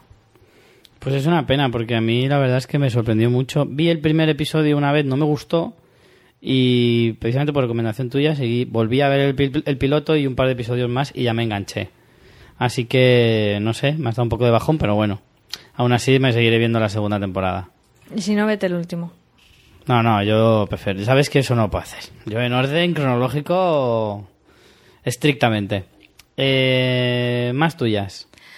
Bueno, pues hemos visto, yo no solo, no solo yo, Richie, no me vengas aquí. Sí, pero yo ahí lo siento, te tengo que decir que no sé si voy a seguirte, ¿eh? Oh. En esta andadura. Bueno. No lo sé, ¿eh? no lo tengo muy claro todavía. Bueno, pues yo este verano he aprovechado para verme la temporada 1 y la temporada 2 de Los 100. Esa gran serie de la CW, ¿Cuántos episodios tiene por temporada? pues te lo digo ahora mismo, Porque es 16. 16, Está bien, bueno, bien, aceptable. se puede ver. Yo he visto tres. Y ¿Tres de la primera nada más? tres de la primera y todavía no me he enganchado. muchísimas cosas por pasar. A ver, Los 100 es como... A ver, vas a hacer la comparación típica que a algunos les sangraría los oídos. Sí, vale, me da Sí. igual. Pues es como Lost, pero con adolescentes. Es muy lamentable la comparativa, ¿eh? No, lo digo porque, bueno, pues si no sabéis de qué va los 100, eh, la premisa es chulísima. O sea, la, la Tierra está, no se puede habitar porque ha habido ahí pues radiación y tal, y hay una nave espacial que, bueno, no me acuerdo cómo se llama, pero es rollo una estación don- con, los, con algunos supervivientes y tal, de, bueno, ya nuevas generaciones de los que salieron de la Tierra, de varios países y tal. Entonces, como no saben si la, allí las normas son muy estrictas y si cometes cualquier crimen, como los recursos son tan limitados, Pero te matan. escúchame, si tiras un chicle al suelo, ya Pra- justificación, ¿eh? Prácticamente te matan de todo. ¡Qué barbaridad! Menos a los menores de edad que los encierran. Entonces tienen una prisión con todo adolescentes y dicen, bueno, vamos a comprobar si ya es habitable o no la Tierra y mandan a los 100 adolescentes allí. Y si se matan, pues, Pues, nada, mala, mala suerte. suerte. Ahí está, muy bien. Entonces, pues luego allí, pues claro, vemos que algunos son criminales, criminales, como si dijéramos, y otros que son, pues eso, que han tirado un chicle o Joder. no han hecho la cama o Uno alguna ha cosa gritado así. fuerte en el comedor, o sea, es una barbaridad. Entonces allí pues se hacen eh, pues, grupitos, líderes, amoríos, no se ve una mísera teta, eso sí. Mm, vale.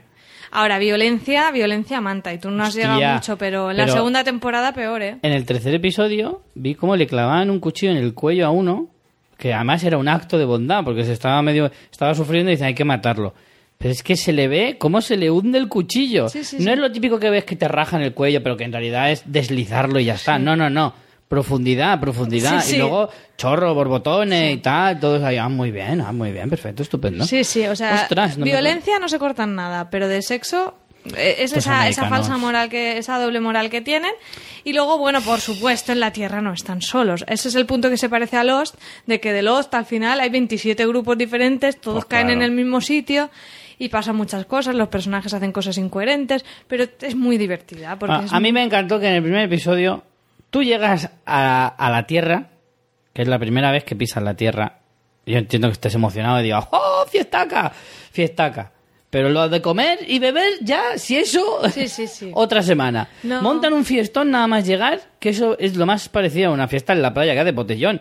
Que le faltaban los sándwiches, pero claro, no podían. Porque preocuparse de la comida, ¿para qué? Pero, pero me flipó decir, tío, lo primero que tienes que hacer es buscar de qué vas a vivir, que te acaban de soltar así en el campo. Sí. Entonces, bueno, pues tenemos todo, pues eso, un país que no son feos, nadie, muchos Ah, bueno, eso por adolescentes. supuesto. La prota es a mí la que menos me gusta, la verdad. Uf, da bastante repelentilla.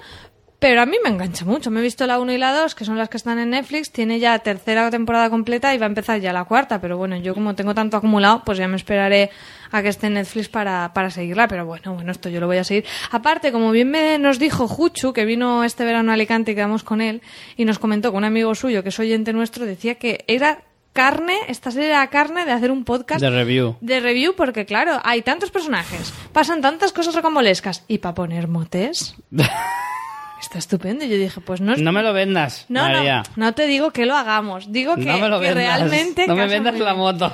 No, porque aparte no vamos al día con ella. Yo he visto dos y tú has visto tres episodios de la primera, pero a mí me gusta mucho. Yo la veo muy disfrutable. Y vamos, violencia, demasiado. Toda la que quieras. ¿Qué Sí, más sí, sí. has visto tú? Pues yo he visto eh, otra de las series que me ha terminado Showtime. Estoy muy enfadado con Showtime. Estoy súper enfadado. Me está cancelando todas las que me gustan. eh, no está estrenando nada que merezca la pena. Netflix le está adelantando por la izquierda, por la derecha y por en medio. O sea, Showtime ahora mismo se ha quedado en nada. Y me ha cancelado House of Lies, la serie protagonizada por Don Cheadle, en la que salía Kristen Bell, que ya tiene serie nueva para este otoño. Y, y es una lástima, porque House of Lies es- era una de esas series muy típicas del Showtime, que son eh, series que te sabe eh, contar una historia muy interesante, mezclada con un sentido del humor muy, muy ácido, muy irónico, muy característico también de, de la propia cadena. Y, eh, y además aquí no se cortan a la hora de poner ¿De qué tetas y culos este? y Era demás. de unos... Era una consultoría de grandes empresas. Sí, es, es- creo, creo que me has hablado de ella alguna vez y me llamaba la atención el argumento, pero nunca me he animado a verla. Esta está también en Movistar, ¿no? Eh, esta está. Pues no lo sé si estará ya. Porque, Ah, porque a lo mejor la han quitado, dices. Movistar sí, no tiene las series permanentemente. Y esta es probable que ya no esté, pero bueno. Siempre si tenéis oportunidad de verla. eh, de verdad, yo la recomiendo mucho. Son una serie, es una serie cortita, lo mismo, veintipocos minutos, no llega a los 30 minutos, 12 episodios por temporada, y os aseguro que no os va a dejar indiferente. Es una serie que rompe mucho la cuarta pared. Eh, el personaje de Don Cheadle, que es el protagonista, lo que me gusta sobre todo es que te hace muy cercano, bueno, no muy cercano, pero sí muy accesible el mundo de las grandes empresas y cómo funciona la economía en esos, bueno, todo, todo desde el prisma de Hollywood, evidentemente, todo súper desfasado y a lo bestia, pero desfasado no, o sea, pasado de vueltas, mejor dicho, eh, pero aún así eh, te hace entender muy bien cómo funciona ese mundo, o al menos eh, lo que te quiere vender. Eh, y todo está medio narrado por Don Cheadle, que es el que de vez en cuando para una escena y te cuenta, pues a este tío le queremos vender esto por esta razón, él se cree que me la va a jugar cuando O en sea, realidad lo que estoy haciendo Te lee yo el es... subtexto, como si dijéramos. que Exacto. te hace explícito lo que no ves ahí en la... Lo que no se están diciendo, pero las intenciones como que hay detrás o algo así. Correcto. Y luego a nivel de eh, argumento está genial porque es un poquito el, en cada episodio hay una estrategia eh, y puedes ver que en este mundo la gente no puede permitirse el lujo de ser buena persona. Y es así, porque en realidad todos Entonces te gusta mucho esta Sí. a ti, ¿eh? Sí, porque a mí me encantan las series y las historias que te hablan de gente que no son buenas personas, pero son los protagonistas. Y que, a pesar de que no son buenas personas, justifican y muy bien todos sus actos. Y en este caso estás en un mundo que es puro mm, terror. Quiero decir que está lleno de gente mala que se dedica a los negocios y que lo único que le interesa es ganar dinero, porque ese eh, mundo funciona así. Si tú quieres triunfar en un mundo como ese, tienes que ser un puto tiburón. Y eso es lo que, lo que es este protagonista y su equipo, que digamos que es un poco Gente maja toda, Mm, Exacto. Es, para que lo entendáis, desde un punto de vista, o sea, muy lejano. ¿no? Es como el gran ejemplo del capitalismo, ¿no? sí, bueno, por supuesto, es- habla del capitalismo por encima de todo. Pero es como una especie de equipo house, ¿sabes? Como el equipo de house en el que hay una mente pensante y otros tres que son brillantes cada uno en su faceta y que son un poco el complemento a- al protagonista. El juego entre los personajes está muy bien, los personajes son muy divertidos, cada uno a su manera. No sé. Nada más sale Kristen Bell, que todo en lo que salga Kristen Bell merece la pena ver porque es una diosa y yo la adoro, la amo, me encanta desde que la vi en Verónica Mars, me enamoré de ella y el día que me muera quiero que me entierren a su lado. A lo mejor eso presupone que ella se muere antes que tú, ¿no? Me da igual. Cuando yo me muera quiero que la entierren a mi lado, aunque ella siga viva. Qué bonito. Sí, me gusta mucho esa chica, me gusta mucho. Y además es muy buena actriz. Me la has vendido muy bien, la verdad. Ya, Yo me, la la, ya me recomiendo. la había recomendado alguna vez más. Os la recomiendo mucho. Te toca. ¿Qué más he estado viendo yo? Pues, eh, pues me he puesto al día por fin con mi querida Jane the Virgin. Bueno, esta la he visto yo también, así que la podemos comentar los dos. Jane the Virgin, su segunda temporada, y fíjate, me ha seguido gustando igual. No A me también. parece que... Sí que es verdad que se resiente el que sean tantos capítulos. Es una serie de la, de la CW, CW. con sus 24 capítulos o 22, no sé cuántos Sí. tiene. Que eso ya está muy desfasado, ya- CW, que eso ya es de otra época. Bajar por lo menos como mínimo a Al 18, 16, es lo suyo. Muy bien, María. Muy bien. Así me gusta. Eh, eso es lo único. Que igualmente la disfruto. O sea, cada capítulo que veo, yo estoy con una sonrisa y me lo paso fenomenal. Pero claro, es que no tengo tiempo para ver tantas series Claro. y que sean tan largas. Entonces, pues la he, arrastrado, la he arrastrado mucho tiempo por eso, pero me ha seguido gustando. Eh, ella me sigue pareciendo encantadora. Eh, Rogelio de la Vega es lo más. Y, y bueno, aunque los amoríos no me gustan como están quedando, porque están pasando cosas que a mí no me gustan, porque yo soy, yo soy de, ay, no me acuerdo el nombre, yo soy de Team Rafael, totalmente.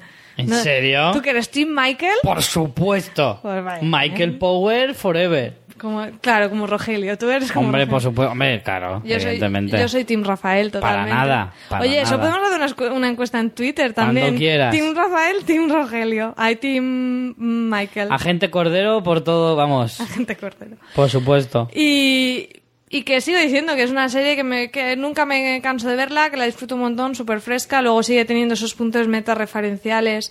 Hay un capítulo en esta temporada donde hablan del test Benchel, que es este que se hace a las obras audiovisuales para saber si retratan bien o no a la mujer. Que el propio, la propia serie empieza como a aplicar el test al capítulo, que me parece grandioso.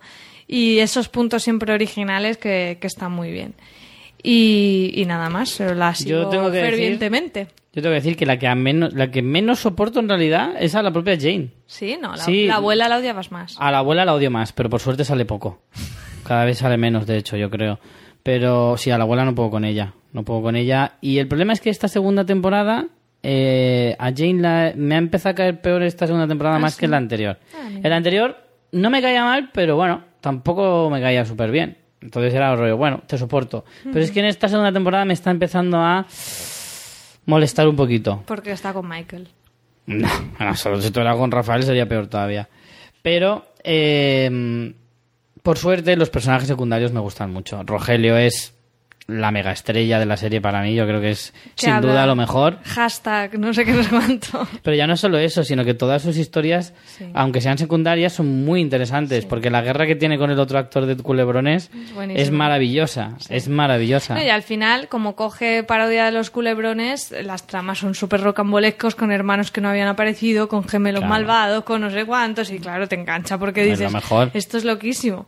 Y, y nada, muy bien, muy disfrutable como siempre, Jane the Virgin, y de hecho, eh, este, este verano hemos estado en Barcelona en un evento también, en FanCon, donde grabamos un especial de Juego de Tronos y uno de Walking Dead, y asistimos a un a, una, a un formato muy chulo de, de batalla de frikis en el que un- el presentador proponía una pregunta y luego los tres participantes tenían que argumentar. Y una fue cuál es la serie que va a trascender de los últimos 20 años y uno de los participantes dijo Breaking Bad, otro dijo... Ay, no recuerdo cuál. Sería la típica, Juego de Tronos. No, o- eh, Black Mirror. Ah, Black Mirror. Y otro dijo Jane the Virgin y se llevó mi voto totalmente porque me pareció fantástico. O sea, aplaudí y se notó, se no- se notó mi, mi fervor en la sala cuando propuso Jane the Virgin. Que mucha gente no sabía cuál era. Y dije, por favor, obra maestra. Por supuesto. Eh, pues a mí me quedan dos. Eh, voy con Misfits, por ejemplo, una serie La que tengo que retomar, ¿eh? es una serie que he recuperado que hacía muchos años, por lo menos tres o cuatro tranquilamente. De hecho, creo que hablé de Misfits en el podcast en la primera temporada. Sí, sí, hicimos un especial series británicas y Sí, ya hablamos de ello. sí, sí, sí.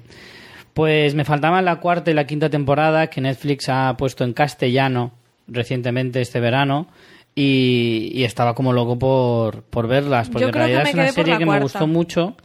Yo me había quedado en la tercera y he comenzado la cuarta y quinta, que son las que ha puesto Vale, ahora en pues yo castellano igual Netflix. creo- yo creo que me quedé igual. Las ha estrenado recientemente y sí que es cierto que el elenco principal, los, los actores de las primeras temporadas ya no está ninguno Es que eso es lo que me falla un poquito porque a mí me gustaban mucho. y, y cuesta, cuesta adaptarse a los nuevos. Y efectivamente el nivel ha bajado, ha bajado, la- las tramas no son iguales y todo eso ha bajado. Pero aún así es una serie que yo, de verdad, le tengo un cariño alucinante. Porque creo que es, es una mezcla que funciona muy, muy bien. Son historias mm, muy locas, pero que funcionan muy bien. Misfits es una serie, bueno, para que lo sepáis, es una serie británica de solo 8 episodios por temporada aproximadamente. Dura unos 40 minutos cada episodio, se ve súper ligera y, y mezcla. eh, bueno, la historia es que ocurre una tormenta, creo que es la ciudad de Bristol, nunca he estado seguro del todo. A mí- Pero a sobre mí me una está ciudad sonando ahora que británica- lo has dicho, pero tampoco te No estoy seguro, pero a mí siempre me ha sonado que era la ciudad de Bristol, eh, en el que cae una tormenta muy rara y a todos les da, bueno, a todos no, pero a mucha gente, mucha gente. le da poderes. Poderes de, a más poderes, algunos absolutamente Sí, absurdos, impresionantes y absurdos. Sí, sí, sí. Y entonces, por ejemplo, en esta, en esta última temporada hay una señora que teje el futuro. ¿Sabes? Se pone a tejer, se le ponen los ojos en blanco y no sabe lo que está tejiendo. Y cuando termina, lo ve en un jersey lo- y se- eh, o sea, señales del futuro. O sea, es, es muy loco todo. Entonces, cosas como esa eh, hacen de esta serie. A mí me parece fantástica. Tiene un sentido del humor Sí, es muy divertido. muy pasado, muy británico. Eh, es una serie que en cierto modo puede ser para adolescentes, pero aún así tiene cierta trascendencia. Y a mí me parece que, mezcla el suspense con el sentido del humor. Aparte tiene una estética muy británica. Es algo que dices, esto es, es algo, es otra cosa, ¿sabes? Es diferente a lo que veo de las series americanas eh, habitualmente. Eh, los actores están muy bien, los personajes tienen cierta profundidad cada uno de ellos. La mayoría, lo bueno que tiene es que te enseñan las miserias de la gente. ¿Sabes? Es que, es que a mí estoy harto de los buenos de, de las series. Estoy harto de los que todo lo hacen bien. No, yo quiero ver las miserias de la gente. Para no sentirme yo tan miserable como soy, pues veo a los demás como Está bien que son. te lo digas tú, porque... eh, Claro que sí, pero perdona, yo lo digo abiertamente, pero en el fondo todos pensamos igual. Estamos hartos de los buen, de los Boy Scouts, estamos hartos de los de los seres y de los buenos. Ahora, hoy en día, el que triunfa, ¿cuál es? El antihéroe. El, el- el hombre que, que hace las cosas bien, pero aún así tiene su lado oscuro y tiene su mierda y sus miserias y te lo muestra la serie tal y como es. Pues estos son iguales, pero en realidad no tienen parte buena. Lo que pasa es que te caen tan bien que te da igual las cosas malas que tienen, porque acabas cogiéndole mucho cariño a todos los personajes.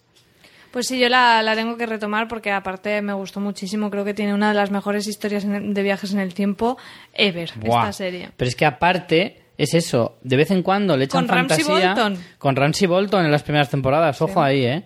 Pero le echan fantasía en muchos episodios y hacen episodios temáticos de ciertas cosas, de zombies, de viajes en el tiempo, de, de, de historias distópicas, de un montón de cosas que se te puedan ocurrir, de, de cualquier cosa, le sacan un capítulo muy coherente con la historia que cuentan. Y está muy, pero que muy divertida. Yo esta serie se la recomiendo a mucha gente y es de verdad es ligera y merece mucho la pena echarle un vistazo. ¿Y a ti te queda House of Cards? Sí, House of Cards, bueno, en- en realidad no he hablado en el podcast de la serie, entonces creo que es una serie que merecerá el día que tú te la veas que hablemos de ella largo y tendido. Que la tengo pendiente también. sí. Pero bueno, sí que hablar sobre todo de la última temporada, la he visto en Movistar, la temporada 4, y bueno, mm, es eso, yo en los últimos meses, me, porque no la había visto esta serie, en los últimos meses me casqué las tres primeras temporadas, pero lo que he visto propiamente dicho este verano es la temporada 4. Hay gente que habla de que ha bajado un poco el nivel, eh, claro, a mí me cuesta un poco tener esa percepción porque como las he visto bastante seguidas, Claro. no tengo tanto esa sensación. Pero básicamente lo que más me interesa es que a Fran Underwood le han puesto el único rival que podía estar a su altura, que es su mujer Claire Underwood. Entonces a mí esa, esa confrontación de- del matrimonio me ha parecido súper interesante. Yo la, la estoy disfrutando un montón, la verdad. Eh, la recomiendo muchísimo. Creo que es una serie que, es, que pasará a la historia. Eh, Kevin Spacey está magistral, pero. Eh, ay, no me sale el nombre ahora. Robin Wright. de Robin Wright es también impecable. Entonces, si te gustan, como hablabas antes, las series de grandes cabrones, eh, House of Cards te va a Yo encantar. House of Cards la tengo, Te la tengo en mi lista y tengo, tengo ganas de pillarla con ganas. Tiene un punto así de así fantasía porque hay cosas que, ostras, eh, bueno, no sé, espero que no sean realidad porque Bueno. son un poco locas, pero hay Nunca- otras... nunca subestimes la Ya, capacidad de- los políticos, ¿no? Pero hay otras que, ostras, eh, mm, son bastante, si no son así, son bastante creíbles. Y, y ya te digo, y unos diálogos y un... Para mí lleva un tempo fantástico. Los personajes son, son la serie. Los personajes son la serie totalmente y a mí me, me atrapa y me ha gustado muchísimo. Me la, vamos, la devoré. House of Cards, la temporada 4. Más cositas. Y yo, eh, por último, tengo eh, una más. Eh, la última temporada, bueno, última hasta la fecha, de Bojack Horseman. Esta comedia de animación que nos presentó Netflix eh, hace un par de años. Eh, de esta ya he hablado alguna vez, seguramente. Y es, pues bueno, Bojack es eh, una serie de animación en la que los personajes son eh, animales antropomorfos eh, que te cuenta un poco la vida de Hollywood. Bojack es un actor eh, que triunfó con una, co- una comedia de situación típica familiar en los años 90 y que hoy en día pues es un actor eh, ya casi olvidado que intenta recuperar un poco los días de gloria. Y bueno, en esta tercera temporada el personaje se desarrolla que acaba de hacer una película eh, mm, típica para no ser nominado al Oscar. Y él De que biografía. Sí, es de, eh, hace eh, una película que se llama Secretariat, que hace de un atleta Ujú. Que y cuenta la vida del atleta. Es un biopic, se supone, de alguien que de verdad existió en la historia de BoJack Horseman y que es también un caballo. Precisamente, entonces es todo muy loco, ¿vale? Es una comedia, como creo que ya, como ya he hablado en otras ocasiones de esta serie, es una serie que tiene muchísimas eh, bromas con el tema de los animales, tiene muchísimas referencias a ese tipo de, de humor y es muy gracioso en muchas ocasiones. Sí que es cierto que esta tercera temporada tal vez ha perdido algo de frescura. Oye, a mí me pasaron, fue nuestro amigo Miguel Vesta, un, una imagen, una imagen, no, un vídeo corto en el que hacían una broma sobre los podcasts que me hizo mucha gracia. Sí, sí, sí, Que decía sí. en plan, uh, sí, qué interesante, hazte un podcast para que me puedas desuscribir. sí, me encantó. Es muy meta, es muy meta, la serie es muy meta en cuanto a que te cuenta, eh, pues eso, todos los entresijos del Hollywood, que todos sabemos cómo funciona ya, ¿no? Hoy en día, ¿quién no sabe cómo funciona Hollywood? El tema de los agentes, el tema de eh, te tengo que dorar la píldora constantemente porque eres un puto engreído, porque los actores así son. O sea, son historias que todo el mundo ha visto mil veces, que es como ya, es un cliché de los realistas que son, pero eh, siempre envuelto en el tema del humor y la sátira y encima a todo eso envuélvelo en eh, el manto este de los animales y los chistes basados en esos animales. Para hacerlo más, para darle un puntito extra, ¿no? Exacto. Entonces, es una serie, es que es muy difícil de describir, pero yo de verdad que al menos le echaría dos o tres episodios. Es que si el- os convencen tres episodios, os va a gustar el, El resto. piloto no me disgustó, pero tampoco me cameló. Pero bueno, igual ver El piloto no es bueno, ¿eh? A mí tampoco me gustó el piloto. Mm. De hecho, le eché una segunda oportunidad porque empecé a oír a CJ Navas, por ejemplo, en de fuera de series, le oí decir que le gustaba mucho y en algún otro eh, podcast también lo he escuchado y dije, venga, vale, voy a dar una oportunidad. Pero el piloto no es bueno. Darle al menos tres, cuatro episodios para que por lo menos os convenza. Y, y no sé si nos queda algo más. Yo tengo un- tres cositas rápidas. Eh, Narcos, he terminado la segunda temporada, pero como decíamos, vamos a hacer un especial de este hijo de puta gonorrea mal parido cuando Ahí la está. terminemos. Menos mal que tenemos el explicit. Eh, nada, simplemente me ha gustado mucho. Mm, me, me cuesta mucho a mí hacer estas comparaciones de series por temporadas mm, tan así más, aun cuando esto, bueno, Narcos, la historia de Pablo Escobar cierra en esta segunda temporada, pero se ha renovado por dos más, si no me equivoco, para que se centraran en el cártel de Cali. Además, de hecho, el cierre de la temporada ya te da la pista de que los policías protagonistas serán los que seguirán, eh, serán como el, punto, el, el- el- el elemento conductor que, con- que se mantendrá en las otras temporadas, aunque no tengamos a Pablo Escobar. Y bueno, simplemente decir que a mí la serie me ha seguido fascinando. Sí que quizá es como que la primera parte pasaban muchas más cosas porque mm, ocupaba un periodo de tiempo más largo y aquí al final es, es un poco la caza y captura. Aún así me ha parecido muy, muy, muy interesante y sobre todo eh, con esta serie me ha pasado que, que tiene ese punto de que es una ficción con lo que te mete en la historia, pero tú sabes que es una historia real, con lo que el meterte tanto en la historia es un poco arma de doble filo porque a mí realmente tengo que decir que me ha afectado, de decir, Dios mío, esto es una barbaridad esta gente lo que ha pasado, ¿no? También Que no somos conscientes de hasta qué punto. Claro, claro, aparte porque a mí me pillo muy pequeña cuando pasó todo eso y no, no lo tengo tan presente y bueno, sí, conozco a algunas personas de Colombia, pero tampoco he hablado de, de, de eso con ellos y, y he flipado bastante. Entonces tiene ese punto que es ficción, pero tú sabes que es real y encima, para que lo tengas más presente todavía, te intercalan a veces escenas de la, te- de la televisión, de, de documentos reales, de, de, pues, de los personajes, de los atentados y tal. Entonces, como que todo el tiempo, o al menos a mí me sucedió, tenía muy presente que todas las barbaridades que me contaban eran así o peor. Sí. Y, y tengo que decir que los últimos capítulos que los veía por la noche rápido porque estaba ahí que me comía con la serie, luego por la noche he tenido algunas noches de, de pesadillas y tal, porque es que es muy duro. O sea, el nivel de violencia de decir es que la vida no vale nada, a mí me, me ha impactado. Pero aún así, sabiendo todo eso y la crudeza de lo que cuenta, me parece que es una serie muy recomendable. Y ahora simplemente decir lo que estoy viendo aún, que no he terminado. Me he puesto un po he retomado Orphan Black, que mm, vi la primera y la segunda y me las dejé en la tercera, porque también, pues ahí hice mal como tú, tú que sueles intercalar temporadas y yo no lo suelo hacer y me pasó que me cansé. Y en la tercera, sobre todo, se ha vuelto muy. Me introdujeron como elementos ya muy locos y me desinflé un poco. Y ahora estoy con la cuarta, que sigue estando cada vez más loca. O sea, es de esto que cada. como clones y la ciencia y mm, el proyecto, no sé cuánto, todo loquísimo cada vez más.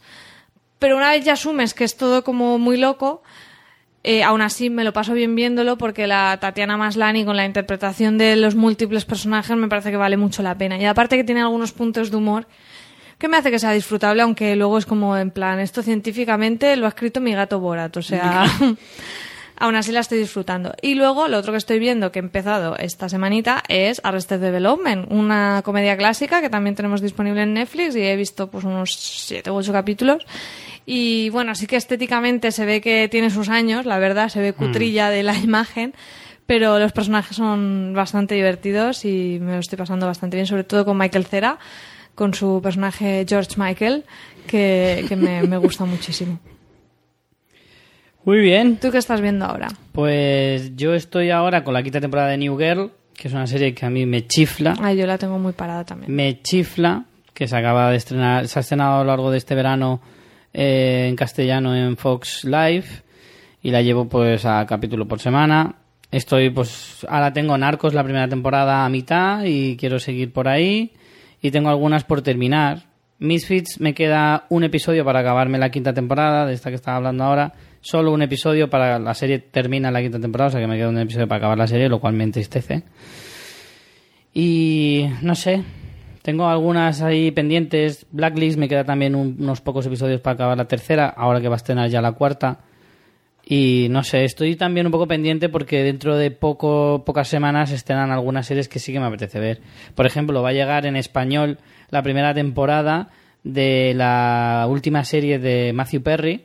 Ya estre- o sea, la serie tiene ya, pues, no sé si este año empezará la segunda o la tercera temporada. Creo que puede que la tercera. ¿Cuál es? ¿La de la pareja? Se llamaba The Odd Couple, Sí. que es la La extraña, pareja, pareja. Y, y la va a estrenar, no, creo que Movistar estrena eh, el 24 de septiembre. Y me apetece verla porque vi el piloto en inglés, no me gustó y, y me hubiera gustado continuarla.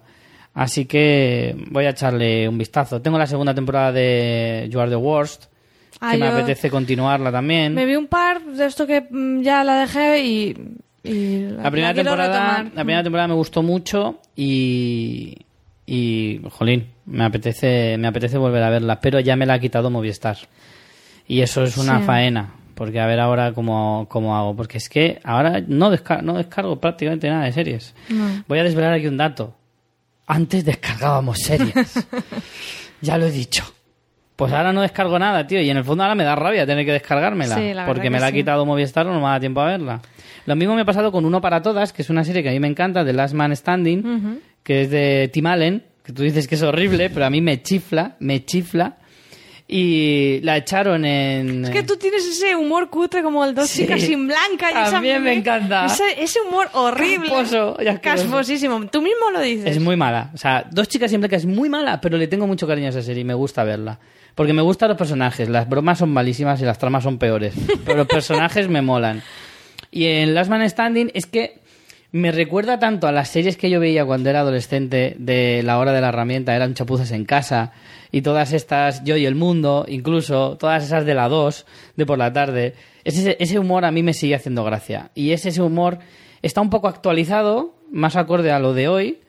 Es un poquito más gamberro, pero Pero mantiene esa esencia. pero es una comedia muy blanquita, pero muy divertida. Y a mí me gusta mucho. Además es muy americana. Muy americana. Y lo más gracioso es que no se da cuenta de lo americana que es la serie. Y eso a mí me hace mucha gracia.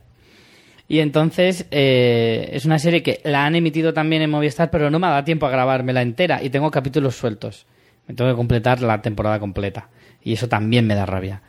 Y además ahora dentro de nada empezamos con los pilotos, así que... Sí, sí, pilotos pues ya sí. hay algunos disponibles. O sea que, Mm. Bueno, y también, por supuesto, estamos viendo Fiar de Walking Dead, por supuesto. que ha vuelto muy bien del parón. Ya podemos decirlo, podemos decirlo sin que nos dé vergüenza. Podemos decirlo. Ha vuelto muy bien del parón la segunda temporada de Fear the Walking Dead, pero bueno, de esa ya sabéis que os hablamos largo y tendido cada semana en el podcast de Fear the Walking de la tertulia zombie.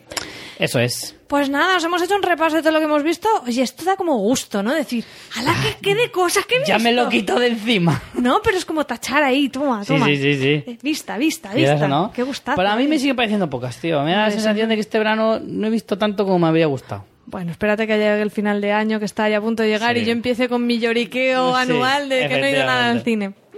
Bueno, pues antes de terminar, dos cositas rápidas y es dar la bienvenida a los mecenas que se han unido durante estos meses de verano. Tenemos Eso es. 62 mecenas en Patreon, sabéis que nos podemos hacer Qué nivelón. Podéis colaborar mm, haciendo una aportación mensual a partir de un dólar y según la aportación tendréis unos beneficios eh, distintos. Y se han sumado a nuestro Patreon, eh, pues tengo aquí seis mecenas nuevos. ¿Qué te parece? Vamos a darle la bienvenida como Vamos se a dar la merecen, ¿no? bienvenida como se merecen a Daniel Lloret Andreo, ¡Eh! a Emilio Cano Emilcar, ¡Eh! a José Luis Calle, ¡Vamos ahí, José Luis! a Didac López Santiago, ¡Vamos, Didac!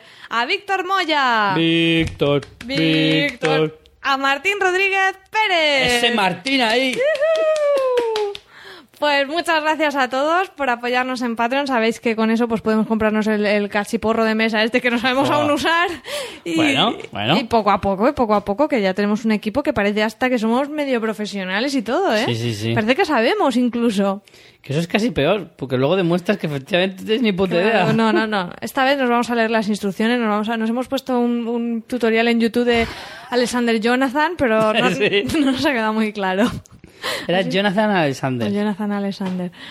Sí, jurado de apellido, si queréis buscarlo. Eh, ya seguiremos aquí mejorando la técnica, pero bueno, por lo menos tenemos la herramienta, que eso es- hay que empezar por algún lado. Y simplemente deciros que los mecenas que aportan 5 dólares o más participan en un sorteo exclusivo mensual para mecenas y el de este mes a mí me encanta. Buah.